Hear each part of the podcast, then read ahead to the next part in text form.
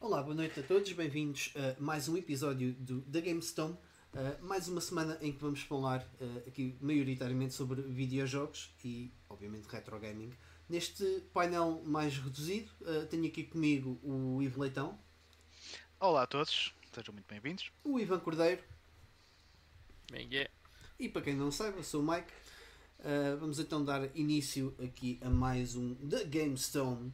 Uh, começar, como sempre, com as notícias de outros tempos, uh, em que o Ivan Cordeiro vai nos trazer o Back in the Day. Alright, Back in the Day. Pessoal, esta semana vamos começar uh, por 1986, quando a Tecmo lança um joguinho chamado Mighty Bomb Jack para a Famicom. O que é que é o Mighty Bomb Jack? Bem, é a escola do Bomb Jack, que sai em 1984, portanto, dois anos antes. Um, e são dois jogos uh, de plataformas muito old school, um, daqueles single screen platformers. Uh, se bem que o Mighty Bomb Jack já mete mais algumas coisas um, uh, em cima dessa fórmula simples do Bomb Jack original. Um, e é um jogo que eu por acaso tenho e vou jogar esta semana, porque eu vi esta notícia e pensei: olha, gostava de jogar o Mighty Bomb Jack. Uh, que tem a versão exatamente Famicom, portanto a versão que estamos a falar é exatamente esta. Portanto, it's really cool.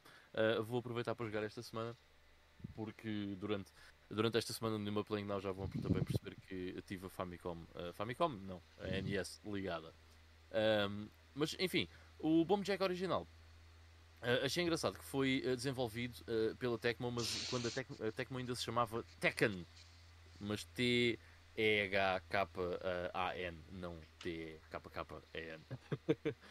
um, foi um jogo que foi, pá, foi portado para várias coisas, incluindo a SG, uh, SG-1000, uh, também para o PC da NEC, o PC-88, que era um PC muito, muito popular no Japão. Uhum.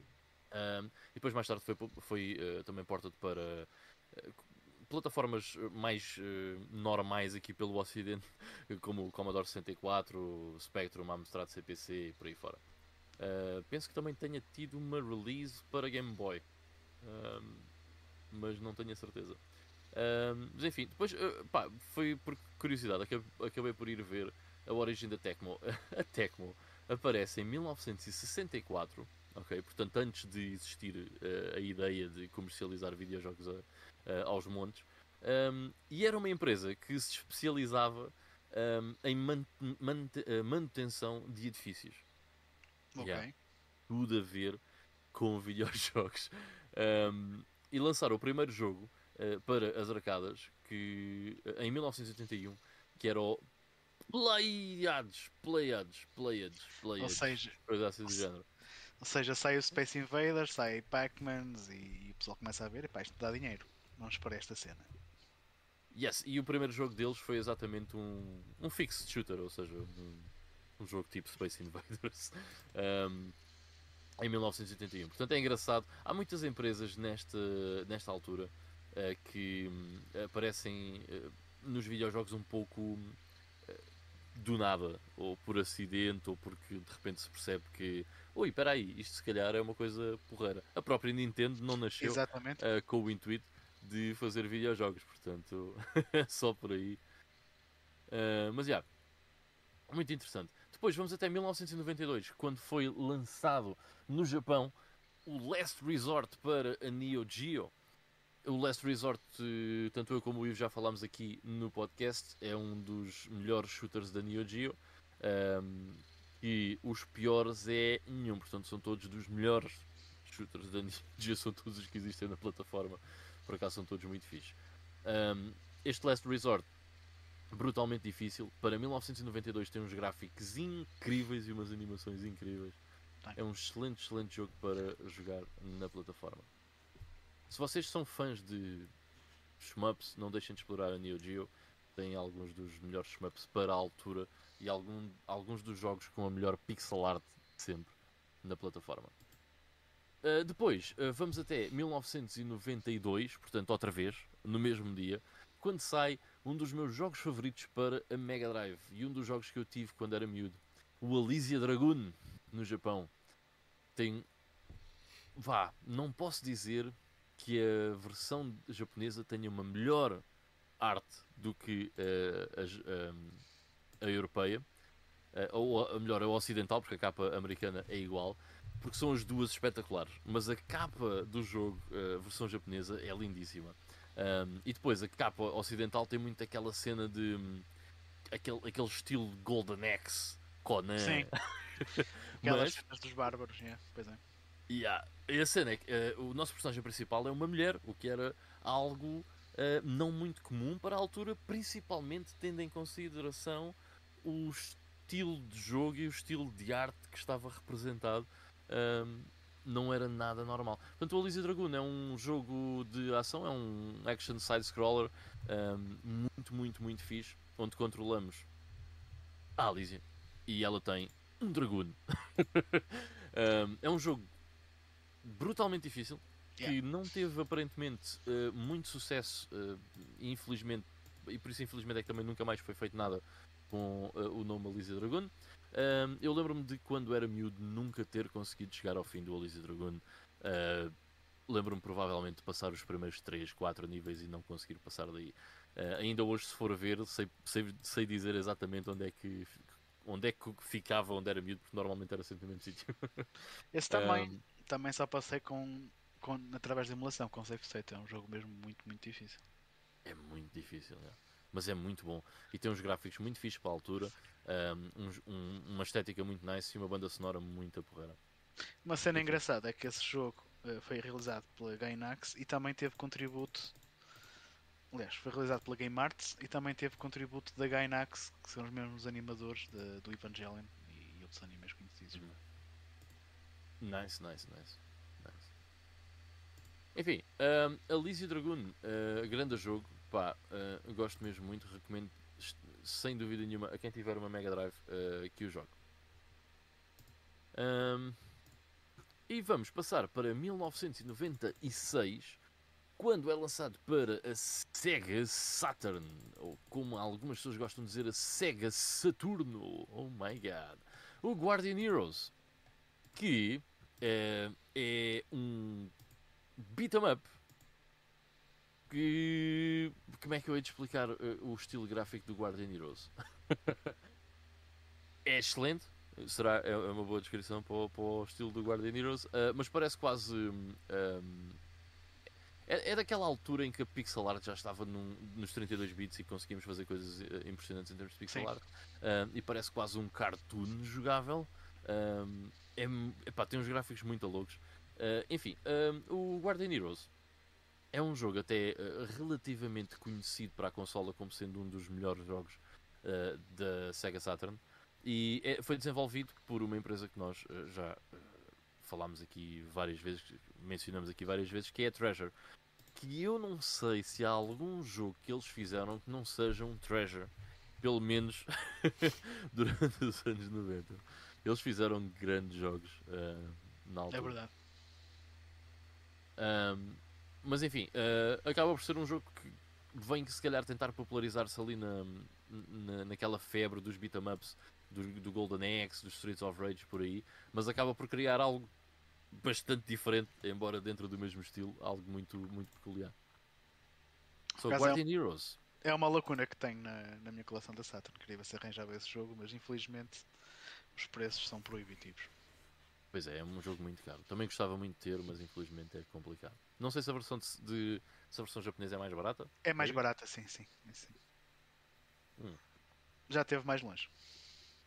Então é isso mesmo, porque isto é um beat 'em up, portanto não deve requerer que eu saiba eh, japonês. Alright.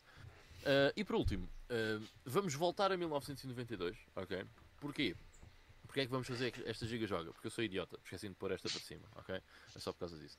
Eh, em 1992, eh, Hudson lança, isso é um jogo da Hudson, para onde é que saiu? Ivo, tu sabes? PC Engine, most likely. Pô, para a PC Engine, exatamente. Hudson lança para a PC Engine um jogo chamado Star Parodier, que é um dos jogos mais, Ah, mais é. conhecidos, mais celebrados da PC Engine, diria eu. Um, até porque o personagem principal do jogo é uma PC Engine. Um, é como se fosse um, um boneco. Eles fizeram um boneco com o modelo da PC Engine branca, a PC Engine original. é bem engraçado. Uh, e este jogo uh, chama-se Star Parodier porque é um spin-off da série uh, Star Soldier e é uma paródia a essa série, tal como o Paródios era uma semelhança, era uma paródia à série Gradius. Portanto, Gradius, Paródios, Star Soldier, Star Parodier. mas enfim, é um shooter Não, é um... muito.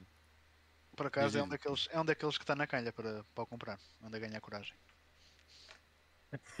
não, não é dos mais caros. Não é dos mais não, caros. Não é dos mais caros, mas mesmo assim ainda faz moça. Claro, claro. Um, enfim, é um jogo muito porreiro, uh, muito giro, um, um, dos shooters mais conhecidos da plataforma e dos mais icónicos da, da PC Engine, exclusivo da, da PC Engine. Uh, e pronto, para o nosso Back in the Day, é tudo. Ok, muito bem. Portanto, uh, foi um, um, um 24 de abril um tanto ao quanto preenchido, sobretudo no ano de 1992. Hum. Já agora foi dia da semana. Uh, só por curiosidade. Ah, não vi. Não. Também não interessa. Uh, mas em lançamentos mais recentes, uh, queria palavra, uh, passar aqui a palavra ao Ivo. Sim, relativamente esta semana. a um jogo que saiu esta é, semana. Esta, sim. Esta semana saiu o Postal 4, que nós ainda na semana passada falamos um pouco uh, do Postal 2. Uh, opá, e eu ainda não vi grande coisa sobre o jogo. Vi o trailer que está na página do Steam e só pelo trailer estou-vos a dizer, opá, eu vou querer jogar isto. Portanto, para quem jogou o Postal 2, um FPS completamente fora de série e mesmo estupidamente divertido e estupidamente violento também. O, o que vi do trailer do Postal 4 parece ir 100% nessa linha. Uh, e mesmo a nível gráfico, tem assim os gráficos muito em cel shading, uh, o que também lhe dá um, um aspecto mais uh, característico, digamos assim. Pá, mas parece ser mesmo super, super divertido. Portanto, vai ser daqueles jogos que certamente mais tarde ou mais cedo irei acabar por jogar. Não agora no lançamento, mas quando tiver numa Steam Sale pai por, pai por 5 paus. Acho que vale a pena. Acho que vai valer os 5 euros, de certeza. Pois, então se for 5 euros, menos mal. Ia-te a dizer eh, o, o, o trailer do Duke Nukem Forever não parece assim tão mal também. Olha, em relação ao Duke Nukem Forever, o jogo é mau. Ou melhor, eu sinceramente não acho o Duke Nukem Forever um jogo mau. A cena é que foi um jogo tão hype, tão hype e teve tanta cena que ele já estava morto à nascença quando, quando sai. Mas se nos abstrairmos de todas as polémicas que o jogo teve, eu sinceramente até não desgostei do Duke Nukem Forever. Tem alguns bugs, não é um jogo perfeito, tem yeah. alguns problemas, mas eu achei um jogo divertido até. Mantém o, mantém o charme do Nukem, não mantém? Certo, algumas coisas são forçadas, outras coisas têm, têm piada lá. Isso mas é agora que, que falas nisso, Sim. eu quero voltar a jogar o Duke Nukem Forever, porque eles entretanto lançaram um DLC que era o. Ah, The Doctor Who Cloned Me, qualquer coisa, acho que era assim o nome do DLC, em que o vilão desse DLC é o vilão do primeiro Duke Nukem. Já não me lembro como é que se oh. chama. Mas é o do... vilão do primeiro jogo do Duke Nukem mesmo. Do... De plataformas. Ok, ok. Que eu joguei o ano passado, sim. Sim, esse. Sim, eu também não me lembro do nome, mas era um, um gajo assim meio. Um cientista, um yeah. cientista maluco. Yeah. Os gajos repescaram essa personagem e, e, fizeram um DLC à volta, à volta disso. Yeah. Portanto, olha, agora que falas no Duke Nukem Forever, se calhar vou instalá-lo e jogar, e jogar esse DLC que ainda não tinha jogado. O capa, pronto, ainda bem, ainda bem que o mencionei então. Yeah. Uh, ainda as notícias também desta semana. Vou voltar a passar a palavra aqui ao, ao Ivan para nos falar sobre uma cena um bocado. Uh... Ok, é um bocado. Uh, yeah, mas eu uh, acho que pode, pode. Ou melhor, poderia ter uma coisa positiva, mas não vai acontecer. Mas eu passo a explicar. um, basicamente, a Sony uh, reportou que tem planos para adicionar uh, publicidade aos jogos uh, PlayStation no futuro. E aparentemente é algo que vai começar a acontecer já no fim deste ano. Um, a Microsoft já tinha dito o mesmo para os jogos Microsoft, o que faz todo o sentido, tendo em consideração o modelo de negócio que eles no fundo estão a adotar. Kinda makes sense com o Game Pass e com este PlayStation Plus, whatever, qual é que seja o nome. Um, mas uh, isto tem aqui uma coisa que poderia até eventualmente ser fixe, uh, mas eu acho que não vai acontecer, uh, como eu estava a dizer, e é o quê? Aqui o intuito, obviamente, é gerar mais dinheiro com o jogo. Ok? Tudo bem. Óbvio. Nada contra, sinceramente. São empresas, querem gerar dinheiro, nada contra.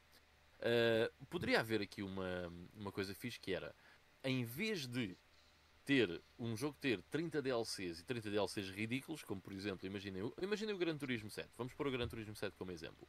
Em vez de eu ter que gastar 30 euros para conduzir um Skyline R34, estás a perceber? Eu poderia pura e simplesmente ver placares a dizer Pepsi, ok? E ficava o problema resolvido. Percebem o que é que eu estou a dizer?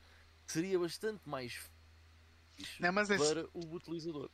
Vamos- desculpa lá, oh, oh, vai interromper, uh, mas vamos se calhar contextualizar um pouco qual é que é o tipo de uh, anúncios que eles querem uh, Hum. Colocar. anúncios.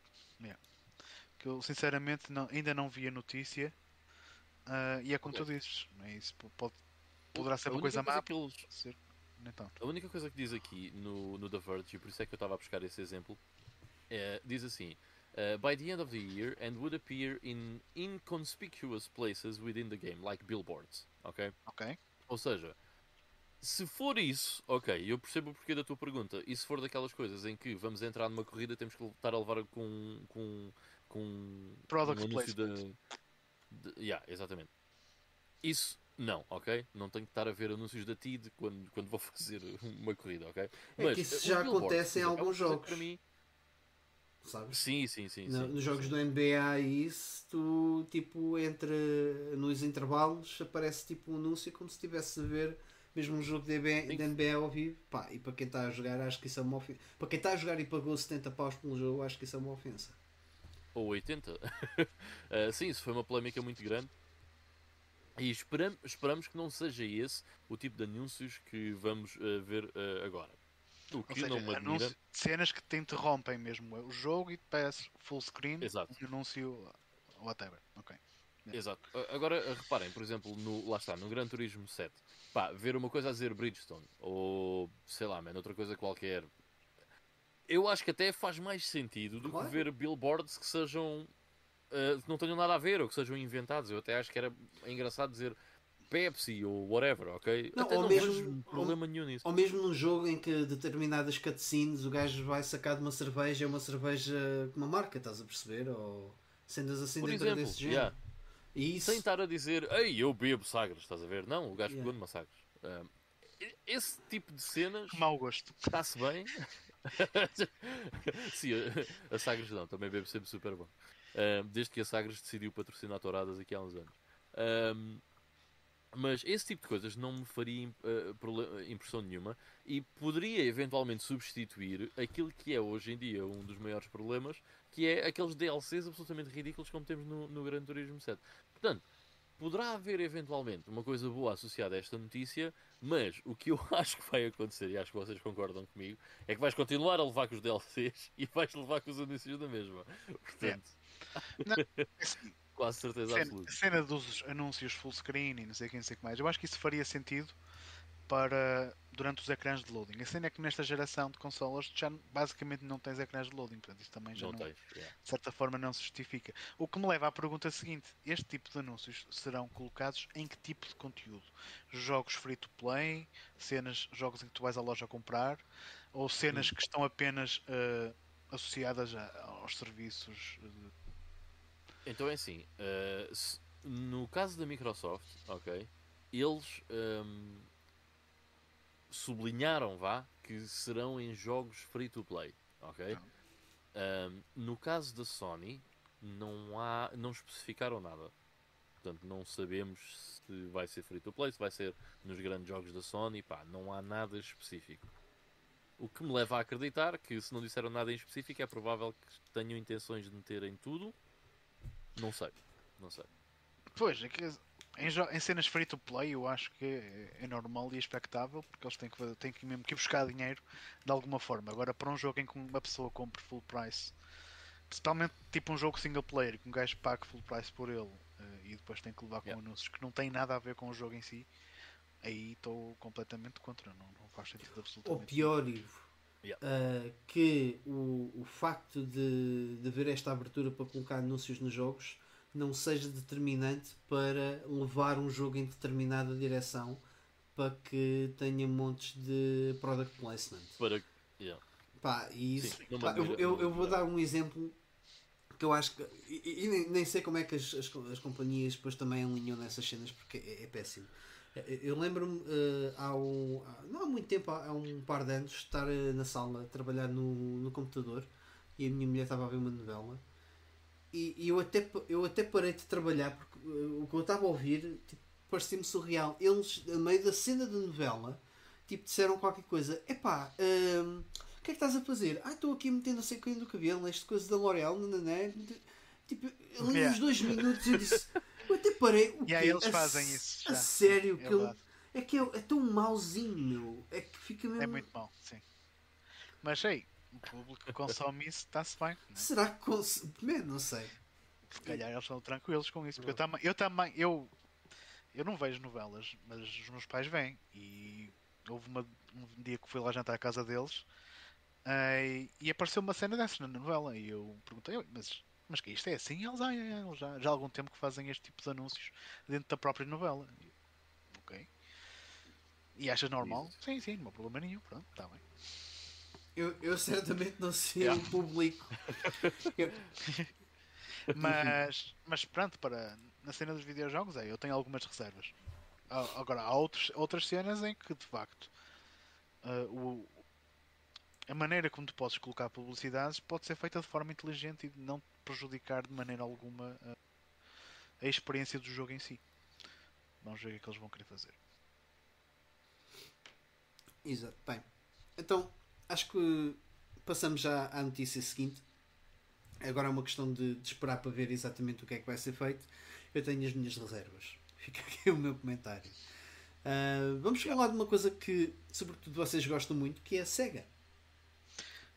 É, olha, sim, houve aí uma série de, de notícias eh, esta semana e uma delas é que a SEGA anunciou uma compilação chamada Sonic Origins eh, que vai trazer todos os jogos, eh, todos não, mas os jogos principais do Sonic que saíram nos sistemas 16-bit, portanto Sonic 1, 2, 3 e Knuckles e o Sonic CD também. E é uma compilação em que tu tens os jogos, tens os portes tal como eles saíram, sem adições nenhumas, e depois tens umas versões tipo Anniversary, que aparentemente vão ter uma série de extras. Ahm, mas o que confunde, o que baralha mais isto tudo, é que a SEGA anuncia eh, várias edições digitais do jogo que têm diversos. ahm, têm diversas características e é uma confusão desgraçada. Por exemplo, compras a edição normal, ok, o que é que traz? Main game, that's it, ok, fixe. Depois tu podes comprar um DLC que é o Start Dash Pack, que te traz uh, 100 moedas de bónus, e um gajo pensa logo, moedas? O que é isto? Isto não é um jogo do Mario. As moedas, as moedas servem Yeah. para quê? E aparentemente as moedas servirão realmente para tu poderes. Tens os anéis e tens as moedas. E as moedas servirão aparentemente para tu poderes usar algumas habilidades adicionais. Pá, sinceramente ainda não vi muito sobre isso que eu fiquei chocado logo na, na palavra moedas. Foi a primeira cena. Uh, depois tens aqui o Mirror Mode Unlocked e um Letterbox Background. Uau, fixe. Ter as, as barrinhas. Isto é um DLC. Nice, nice Sega. Ok, obrigado. Man, isso foi que me escandalizou mais. Como é que é? Como, como assim? Depois tens Premium Fun Pack Coming Soon, que é outro, outro conjunto de DLCs, em que te- tens o Letterbox Background, tens Hard Missions, que suponho que sejam níveis alterados, em que tu tens que fazer alguns desafios, tipo passar um nível no- em menos de um minuto, ou com X moedas, ou anéis. Até já, estou a baralhar todo com esta cena dos anéis e das moedas. Pá, não sei. Uh, character Animation in the main menu é uma feature deste, deste DLC. Tipo, Character Animation in the main menu. O que é isto? Gostava de conseguir responder. Não, yeah. Camera controls over the main menu island. Character animations during Music Islands. Isto é um DLC. What? Depois tens um DLC que é o Classic Music Pack que te traz músicas ad- adicionais. Ou então podes comprar a Digital Deluxe Edition que te traz quase tudo exceto o Letterbox Background, exceto tais uh, 100 bonus coins e o Mirror Mode. Nada disto faz sentido neste anúncio. Nada, nada disto faz sentido. Basta eles dizerem: olha, vai haver uma compilação ok, dos jogos de Sonic. Podem jogá-los como eles saíram na Mega Drive e na Mega CD, ou podem jogá-los com, com extras e cenas e versões remastered e whatever. Agora, todos estes DLCs que não fazem sentido rigorosamente nenhum, ainda por cima, estas diferentes versões que tu tens, pá, não sei, eu É que ainda por sinceramente. cima não tens uma versão que tenha tudo. O que ainda Não. é mais bizarro. Pois. Mas é que eu não sei o que é que é mais bizarro. É, é teres uma versão que não tenha tudo, é teres DLCs para coisas básicas como o letterbox background ou as animações no ecrã título. Mano, não- nada disto faz sentido. Yeah. Eu, eu não sei o que é que. que é que- É tipo, eles tinham que meter DLC de alguma maneira e inventaram isso. que Não faz sentido nenhum, man. Não faz sentido nenhum. Não fazia mais sentido, na minha opinião. Queres o Mirror Mode Unlocked, ok, em DLC, pronto, está bem que façam o Mirror Mode como DLC, ou os, os tais Hard Missions como DLC, ok, Yeah. fine, whatever. Mas Se bem que imagina, se isso é DLC, então o que é que o jogo oferece? Porque no fundo é o Sonic 1, 2 e 3, Knuckles e o Sonic CD. Estás a ver? Again. Não. Mais a cena, a cena é que tu tens isto para sistemas modernos. uh, Yeah. Pronto, está-se bem. Pá, não vamos tão longe. mas. Uh, acho que toda a gente consegue ter acesso a uma PlayStation 2, não consegue? Sim, mas as gerações, atu- o pessoal novo não sabe o que é uma PlayStation 2, não é? Não é Pronto. por aí. Então, então não vais tão longe. Já há na 4, há na 3, há, há em todo lado, man. Aquelas, há dois jogos que Sim, têm. tens a Mega Drive Mass Collections. e Não, não, cenas não, assim, mesmo o né? Sonic Collection, o Yeah. Collection e o Gems Collection, acho que trazem todos os jogos de Sonic uh, em 2D, tirando os Advance, uh, mas que saíram até ao final dos anos 90. Bastava. Mas isto tem, tem cenas, tem algumas cenas que tu vês tipicamente em, em Romex e cenas assim, por exemplo, tu vais poder jogar com Sonic, Tails ou Knuckles eh, em qualquer um dos quatro jogos, o que isso não acontece nos jogos normais, a menos que, exemplo, no caso do Sonic 2 podias usar se ligasse o cartucho do Sonic 2 no Sonic Knuckles, mas pronto. Ahm, podes jogar com o.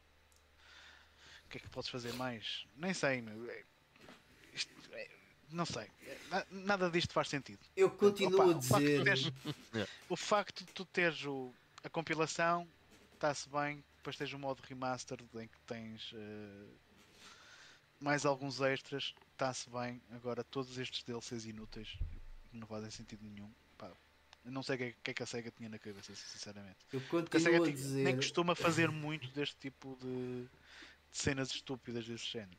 Não sei, mas eu, eu continuo a dizer, eh, enquanto a Nintendo é um conjunto de homens de negócio que, que sabem exatamente como funciona a indústria, a SEGA, eles fazem reuniões de t-shirts com florzinhas, umas bermudas e uns chinelos, tipo como se estivessem no Havaí, e têm linhas de coca na... em cada uma das cadeiras para o pessoal e vão discutindo, fazem ali o brainstorming da cena, porque pá, é bué das Mas por isso é que a SEGA e os jogos da SEGA é 90s incarnate. E por isso é que o Yu Suzuki conseguiu sacar-lhes não sei quantos. Bem, ahm, já agora apro- aproveitar para dar aqui as boas noites ao Dante Seb. Ah, e acho que não vamos ficar por aqui ah, em relação à SEGA. Acho que a, próxima notícia da SEGA acho que é um bocadinho mais eh, tranquila. Ah, a SEGA anunciou, segundo a Bloomberg, que é um site bastante conceituado, que irá lançar dois reboots de grande envergadura relativamente aos jogos do Crazy Taxi e Jet Set Radio. O que eu acho que é uma boa notícia, e aqui eles até acabam mesmo por dizer o objetivo em lançar eh, estes eh, reboots acaba por ser uma forma deles tentarem fazer dinheiro para lançar eh, depois um, um, um grande título, um, um grande IP. E acho que é uma forma inteligente, ao contrário desta cena do Sonic, deles conseguirem umas moedas extra para, hum, para obviamente financiarem-se. porque fazer jogos, uh, lançar um grande IP nos dias de hoje não é, não é uma coisa barata e a SEGA, uh, segundo as últimas notícias que a gente também tem visto, não é propriamente uma, uma companhia que esteja a dar dinheiro e precisa, precisa disto. Portanto, uh, há aqui dois títulos, dois IPs que, que, estão aqui falados para serem lançados. Há outros que também estão na, na calha, como o Rez e o Panzer Dragoon. O Panzer Dragoon que até já teve um eu, eu, prefiro chamar-lhe relançamento, um remaster para a Switch. Uh, era fixe que eles uh, lançassem o Panzer Dragoon 2 e o. Yeah. O, que está o Saga. Sim, o Saga. Uh, e até o da Horta, quem sabe. Não sei em, em que contexto estão estas licenças, mas era, era interessante eles lançarem Olha, isso. Man, em relação a essa notícia, eu acho muito fixe. Pá, já disse várias vezes, a SEGA está assentada num monte de IPs que ficaram completamente perdidas no tempo e muitas delas, principalmente aquelas que têm as, as suas origens mais arcade, podem perfeitamente serem voltadas a alguém voltar a pegar naquilo e fazer um joguinho divertido. Pá, não precisamos de cenas AAA. Exato. Cenas como o Street Fighter 4 resultaram muito bem. Uh, os remakes do Underboy, apesar de não ser 100% Sega, também resultaram muito bem, na minha opinião. O episódio uh, passado falámos de uma data de, de jogos que, que eram da Sega e que, que, podiam ter uh, uma reencarnação. E acho sim, que sim, sim, sim. resultar relativamente bem. Pá, e o Crazy Taxi e, e o Jet Set Radio fazem parte daquele período mais criativo que a SEGA teve, na minha opinião, que é aquele período uh, pré e durante e um bocadinho do pós Dreamcast. Um, mas com a notícia deste, deste Sonic Origins, eu tenho receio como é que eles vão apresentar isto. Não é? Jogo base, Crazy Taxi, e depois vens com DLC, uma Jantes Liga Leve, ou uma banda sonora de, um artista conhecido qualquer, como DLC, opá, não sei. Não eles já já houve um lançamento de Crazy Taxi, acho que foi na Xbox, eu já não me lembro foi, mas foi mesmo já não tipo um porte com os, os yeah. Offspring, sim. Yeah, e era mas um, isso... perdia, perdeu, perdeu muito tipo da cena. Tipo, uh, eu sinceramente Offspring não faz sentido. Acho, sinceramente acho isso normal porque lá está, eles vão vão relançar um, um jogo antigo e então teriam de renovar essas licenças para, para esses artistas. E eu acho que eles faziam bem em usar uh, música própria para não terem que correr o risco depois do jogo desaparecer daqui a uns anos porque a licença da banda X ou Y expirou e já não podem vender mais esse jogo. Mas, we'll see. Exato. Um, e depois só temos aqui na calha mais uma notícia uh, sobre, o, sobre o Steam Deck. Um, Ivan, não sei se queres dar aqui uma, uma palavrinha. Se calhar estás um pouco mais dentro do que eu. Uh, Pá, eu tenho visto algumas coisas sobre, sobre o Steam Deck porque o pessoal começou a receber um, aquela que é o primeiro batch de, do, do, do Steam Deck. Uhum. um, e aparentemente eh, desde que saiu eh, é o segundo melhor produto eh, na, na Steam. Uh, portanto durante 5 semanas seguidas que tem sido o segundo melhor produto no, no Steam. Uh, isso quer dizer alguma coisa? Quer dizer que as pessoas querem um Steam Deck? Which is good, I guess. Uh, até agora a Valve, em termos de hardware, já fez algumas uh, aventuras, mas nunca com sucesso. Steam Machines, o Steam Link, essas coisas assim, ou o Steam Controller. Um, e parece que o Steam Deck finalmente é aquele produto deles que se calhar vai ter uma de hardware que vai ter uh, relevância. Um, daquilo que eu tenho visto em termos de de análises ao, ao Steam Deck, um, o, que, o que salta à vista é, é, um, é um aparelho muito grande, ok? A, a, bateria não dura assim tanto tempo como nós gostávamos, mas temos que perceber que é um mini computador. Um, embora seja algo muito grande, é uma coisa que é portátil, ok? Um, mas funciona extremamente bem. Um, e eles até têm lá muitas opções para pessoal que é boa geek com a cena da tech, em que podes ver os teus FPS, a temperatura dos processadores do Steam Deck, blá, blá, blá, o que mostra alguma transparência em termos daquilo que se está a passar no hardware do Steam Deck, which is good. Um, e depois, uh, funciona muito bem no sentido em que muito, aqueles jogos que estão optimizados para o Steam Deck pá, nós entramos no jogo, eh, o jogo reconhece que é um Steam Deck, mete logo eh, as definições para o Steam Deck uh, e corre uh, perfeitamente bem. Como os jogos correm uh, a um máximo de 720p, que é uma resolução baixa para os estándares de hoje em dia, mas que num ecrã daquele tamanho faz todo o sentido, um, os jogos têm uma performance bastante aceitável no geral. E mesmo aqueles jogos que não estão optimizados para o Steam Deck, se nós uh, soubermos mexer minimamente ou soubermos minimamente o que é que estamos a fazer em termos de definições no computador, facilmente os metemos a correr no Steam Deck. Sendo que os controls são talvez o maior desafio, mas a maior parte dos jogos já estão um, preparados para um comando de Xbox ou para um comando play PlayStation, uh, portanto acaba por ser um, completamente na boa. Portanto, parece uh, até agora que é um produto muito fixe para quem quiser uh, uma experiência mais consolidada mas em jogos de PC ou jogos que só existem no, no PC. Um, pá, e está a ter o seu sucesso, ainda bem. Acho que, acho que é fixe. Eu não sei se algum de vocês tem interesse no Steam Deck, eu acho que não. Right. Não, não, não, porque ainda é muito caro. É, não. é isso, é isso. Yeah. E, para jogar, e para jogar jogos de PC, jogo no PC, não, não tem problema nenhum com isso. Exato. Não, e, mas eu, eu acho é que acaba por ser, acaba por ser um sistema. Contente, tem acesso. Acaba por ser um sistema que, à semelhança de, por exemplo, da PSP ou da Vita, que acaba por ter uma extensão muito interessante para a malta mais do, do retro gaming um, que acaba, uh, porque tem, tem acesso à instalação de plugins, uh, emuladores e tudo mais e consegues transformar aquilo uh, numa, num sistema que é bastante amplo e versátil na utilização que tu lhe vais dar. Agora, lá está. É um bocado caro se é esse o objetivo tu, tu queres dar à, à, à, máquina. Acho que há opções mais baratas nesse sentido. Eu, por acaso, eh, mencionas aí um ponto muito interessante. Há certamente opções mais baratas para tu fazeres simplesmente um sistema portátil com emuladores. Por exemplo, compra uma Vita e metes lá o que tu quiseres. Um, mas há aqui um caso muito interessante no Steam Deck, que é, em termos de daquilo que tu consegues fazer com o Steam Deck, é, é o sistema mais aberto que tu podes comprar. Sim, sim, sim. É o, é o topo. Talvez com a melhor de... qualidade, estás a ver? Claro, sim. claro, claro. Por isso é que também pagas uh, essa qualidade, exemplo, percebes? Exatamente, exatamente. Uh, temos, tendo em consideração que o Steam Deck também corre uh, o Steam, ou seja, corre tudo aquilo que é emuladores e ainda corre o Steam. Estás a ver? Uh, which is really good. Mas sim, há alternativas certamente mais baratas se, se o intuito for mais a cena dos emuladores.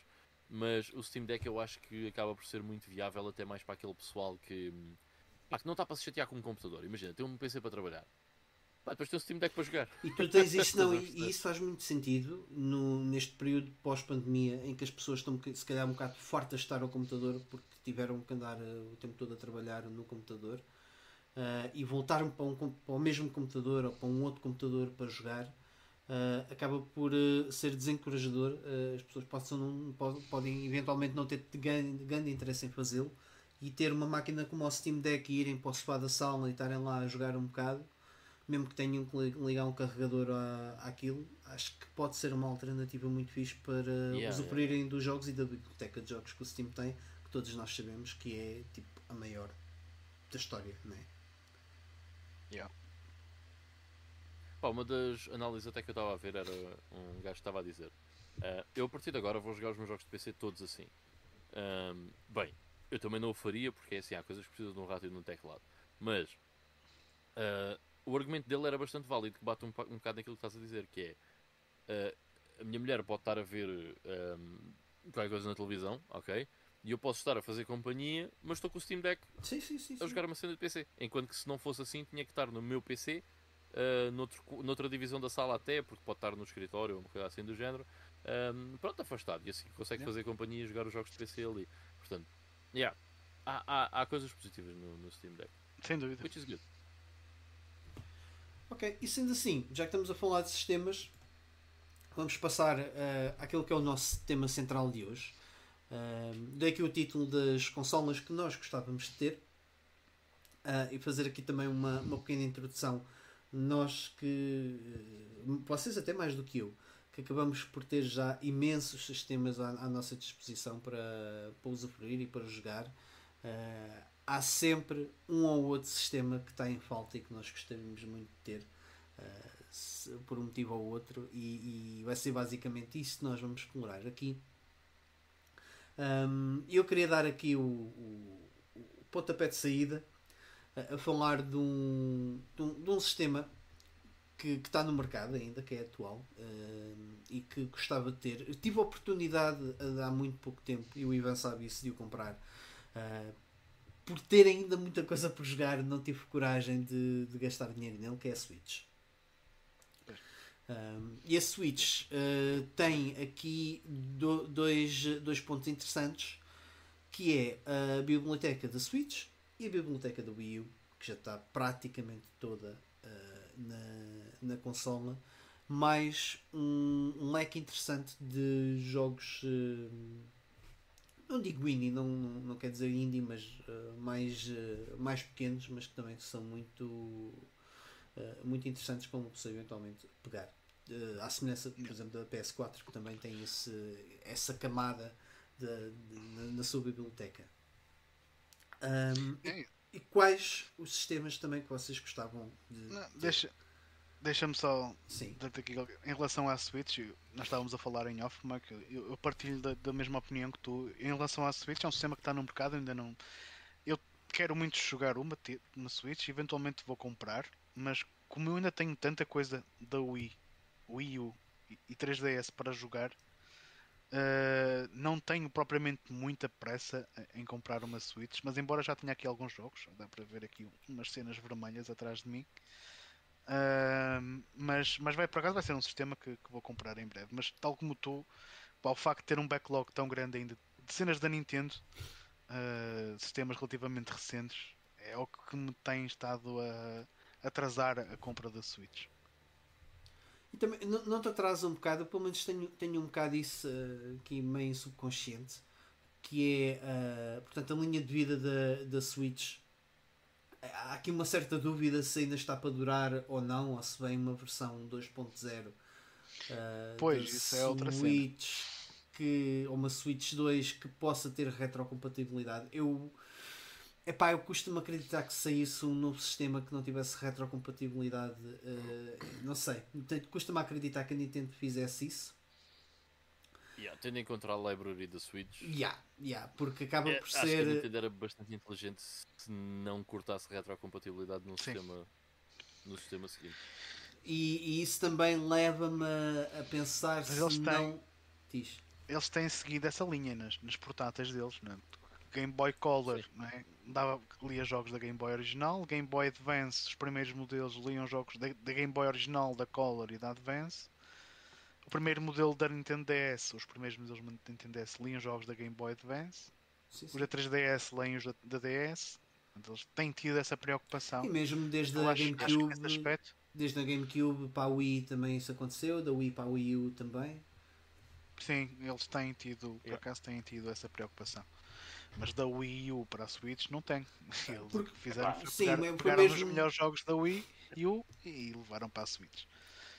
Mas isso também seria. Aí não havia volta a dar. Não, não havia mesmo volta a dar. Exato. Acho que não foi por falta de vontade, eles tiveram mesmo que fazer claro. uma mudança radical na, na, nas operações deles.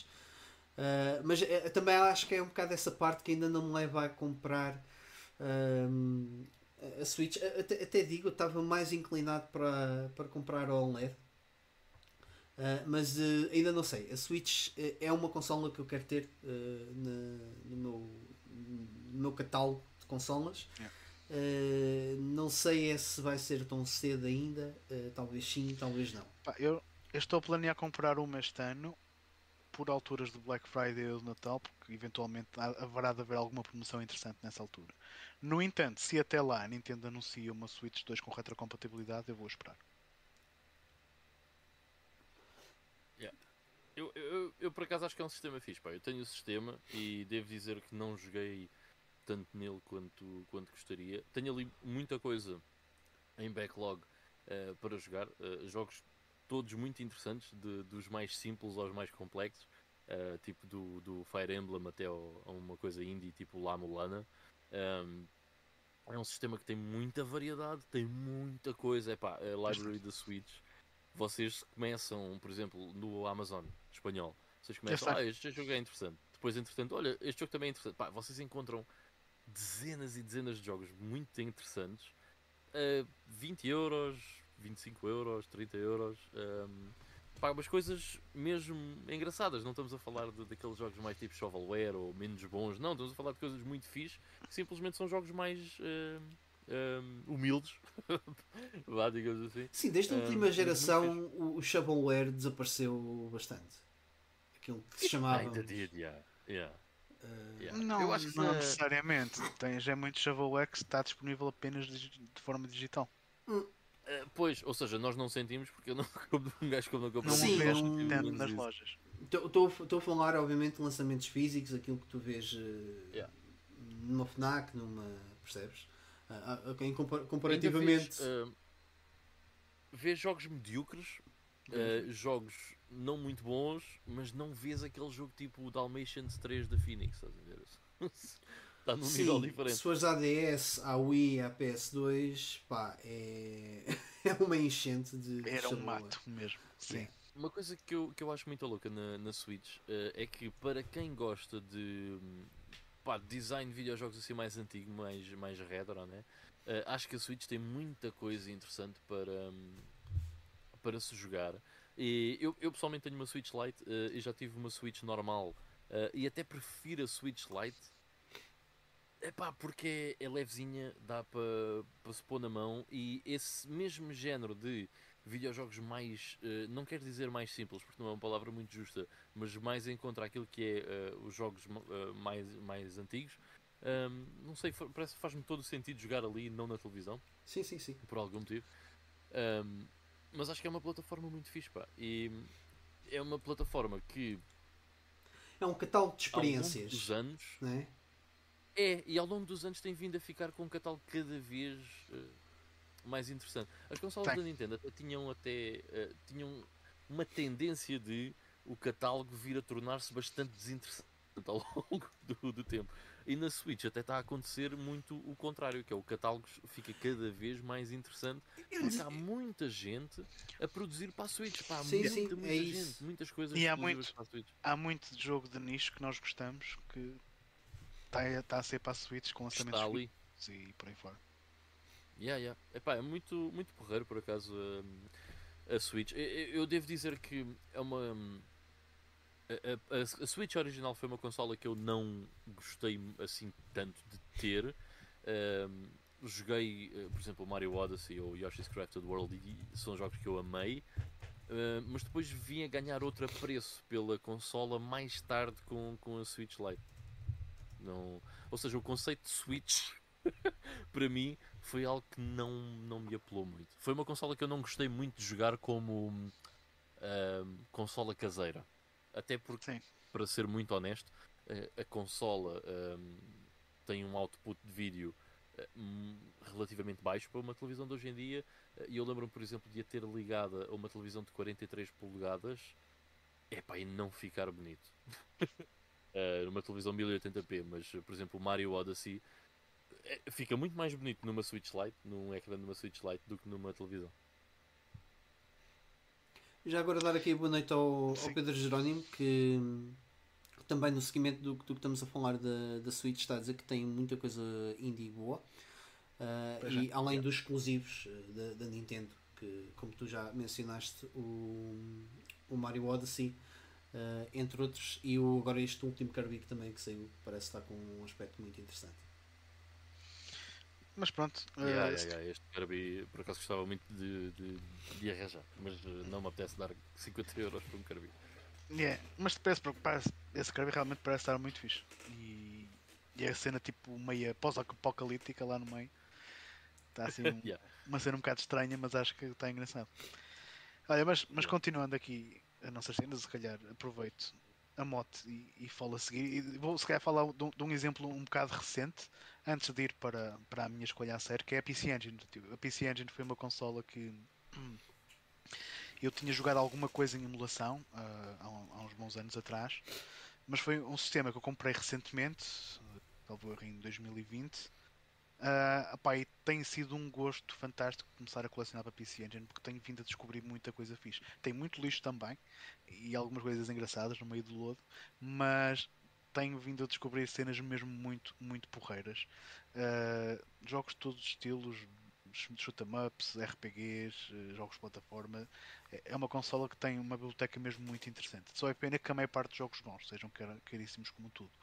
Mas uh, indo nesse, nessa cena da descoberta, um, o sistema que eu gostava mesmo de ter, que ainda não tenho, é o Sharp, o X68000, o X68000, que é um computador uh, da Sharp, que tem uma forma que é talvez o computador mais bonito que alguma vez foi produzido. Yeah. É tipo duas yeah. torres. É, o, o, pelo menos o modelo original. Uh, tem aquele design mesmo que eu acho fantástico. Uh, é um sistema que o seu primeiro modelo ele sai mais ou menos final da década de 80. Portanto, é um sistema muito parecido a nível de hardware com o Commodore Amiga, por exemplo.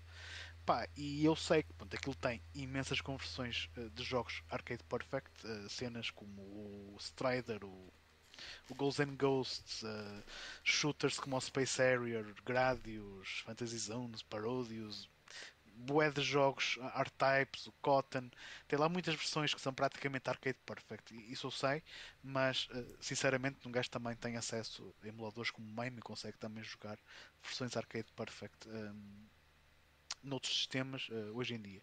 Mas de certeza que também terá muito mais coisas assim, mais hidden gems. Uh, cenas muito características do, do mercado uh, de computadores japonês que de certeza que vai ser muito fixe descobrir um dia, mas também é uma plataforma preços proibitivos, certamente. Estar a importar uma coisa destas do Japão que deve pesar para aí 30 kg, de certeza que não vai ficar hum. nada barato. e, e, os jogos também não devem, não devem ser nada baratos. Mas, por exemplo, tens, para além dos nomes que falei, tens o, o Castlevania Chronicles, uh, que saiu na PS1. E o Mike já, já cá falou, portanto, a versão original sai nesse sistema. Uh, eu reparei que tipo, tens lá o Mad Stalker e, e o Aquales, que são jogos tipo o Assault Suits Vulcan em que tu controlas mechas parecem ser também muito interessantes. Uh, também tens versões nesse Sharp. Portanto, é um sistema que certamente tem muita cena fixe para descobrir. Uh, e é um daqueles sistemas que realmente gostava de, um, de, ter um dia, mas vai ser muito difícil. Yeah, eu, o ano passado, quando joguei o Castlevania Chronicles, uh, o jogo da PS1 que vem com, com as duas versões, a original do Sharp e uma enhanced uh, que acaba por dar ali um twist diferente em termos de cores e de, também da banda sonora. Uh, mas a, a, versão até que eu mais gostei foi a, a original do Sharp. E, estive a ver na, no, na altura no YouTube e foi, foi aí que eu olhei bem, ok, calma, uh, o Sharp X68000 uh, é qualquer coisa. Foi uma imensidão de jogos que tinham que em termos visuais, um, epá, eh, eu gosto de dizer na brincadeira que o Pixel Perfect chama-se Neo Geo Perfect uh, e aquilo estava quase ao nível de, daquilo que a Neo Geo consegue fazer. O próprio Castlevania Chronicles. O processador é o mesmo, da Sim. Neo Geo. É um Motorola o, 68000. A, a própria versão. E o nome? Exato. A própria versão do Castlevania Chronicles pareceu-me, lá está, essas coisas são difíceis de, de, tirar conclusões em vídeo, mas pareceu-me até melhor ainda do que aquela que foi lançada na PlayStation. Em termos de frame rate, de, das animações. Acredito, acredito que a versão eu... PlayStation é, é uma conversão, não é? Não, Exato. Não, foi, não foi feito de raiz para lá. Eu achei isso mas... muito interessante. E outros jogos como o R-Type. Não, mas lá está, sim, tens ele tinha é, era um sistema muito poderoso para a altura. É, lá está, é mais ou menos o que avalenta o Amiga. E tu, vês jogos da Amiga que se calhar são o apogeu da criatividade de estudos ocidentais em, em sistemas da era 16 bits. Ocidentais e europeus? Eu, ocidentais europeus, sim. E eu se calhar faço o mesmo paralelismo para o Sharp, uh, mas do lado do Japão. Porque em cenas tens em casa, ou era isso ou uma Neo Geo, sim, de facto. eram, eram, as, eram as cenas mais próximas que tu tinhas de, de jogar jogos arcade em casa, mas lá está. Para além de jogos arcade, aquilo tem tens um submundo de, de computer games japoneses que de certeza que tem lá cenas incríveis. Não estou a falar dos jogos hentai, de certeza que também deve ter lá, mas uh, deves ter lá alguns, deves ter lá alguns RPGs interessantes, uh, mas daqueles action RPGs tipo Zeldas e assim que não tenham muito texto. Uh, houve uma altura no, no Japão em que esse tipo de jogos eram muito comuns em, em computadores. Uhum. Pá, deves ter lá cenas muito interessantes na, desse sentido e mesmo dos jogos de plataforma, side-scrollers. Há muitos shmups da Compile que saíram primeiro em PCs tipo MSX e PC-88 antes de chegarem às consolas. Há muitos deles que ficaram só por computadores japoneses. Portanto, deve haver muita coisa mesmo lá, exclusivamente japonesa, de nicho mesmo, que deve ser mesmo fixe para descobrir. Sem dúvida. Yeah, sem dúvida. Deve ser, eh, por acaso, deve- é, é um dos sistemas também que eu mais teria curiosidade em experimentar. Mas é como tu dizes, Ivo, importar um Sharp 108.000, ui, não deve ser nada fácil. Não. E, e comprar aqui na Europa também não deve ser nada barato. Vou, não, eu não deve ser, não. Vou só aqui ao, ao eBay, como quem não quer a coisa, só escrever assim, Sharp X 108.000 e ver o que é que nos aparece. Eh, pois, ah, à volta dos 2 mil euros. É. Ok. Easy money. Ah, não está fora de questão. Quando eu ganhar o Euro Milhões, pode ser que sim. A cena é essa. Tem espaço para meter um Sharp aí no, no quarto Ivan. Opa, eu arranjo, não te preocupes Sim. mano, uma, uma coisa tão bonita como aquela arranja-se espaço. Na boa, Eu arranjo espaço, já. não há stress. Já. E depois os jogos também são caríssimos. Jesus Christ. Sim, são. Ok. são. Olha, vou, vou meter um sistema que eu gostava de ter, que é o mais podre de todos os sistemas que vocês vão falar. Um Mas eu por acaso gostava muito. não, mas não me importava de ter, até tinha certa curiosidade. Olha, pede ao. Cadacho. Pede ao Cadacho que ele diz que 2 mil são trocos. Portanto, Ah, então, pois, pois. o Cadacho diz que sim. Já agora boa noite, Cadacho. Lá está. Eu falei de jogos em e apareceu o cadastro. Claro. ver? Isso já foi um enviou, um- enviou um, um milhão ao cadastro, que ele está sempre a dizer: pá, estes gajos gastam bem de milhões e enviam um milhão para, eu, para gajas e para vinho. Ou se calhar alguém lhe enviou um milhão. Olha, se foi o caso, ao cadastro, passa para aí 2 mil. pá, não- Eu agradecia. Mas falando se calhar do sistema mais podre de todos que vocês vão falar, eh, eu tenho curiosidade mórbida com muitos sistemas, ok? Eh, tipo o Atari Supervision, eh, o Atari Supervision, ou, ou por exemplo o, o TigerGame.com, coisas desse género. Já jogaste Mas um aquele- Warzone? Não, nunca joguei um Warzone. yeah. Também curtia. Esse, esse eu joguei. Eu joguei porque em miúdo um amigo meu da escola tinha um.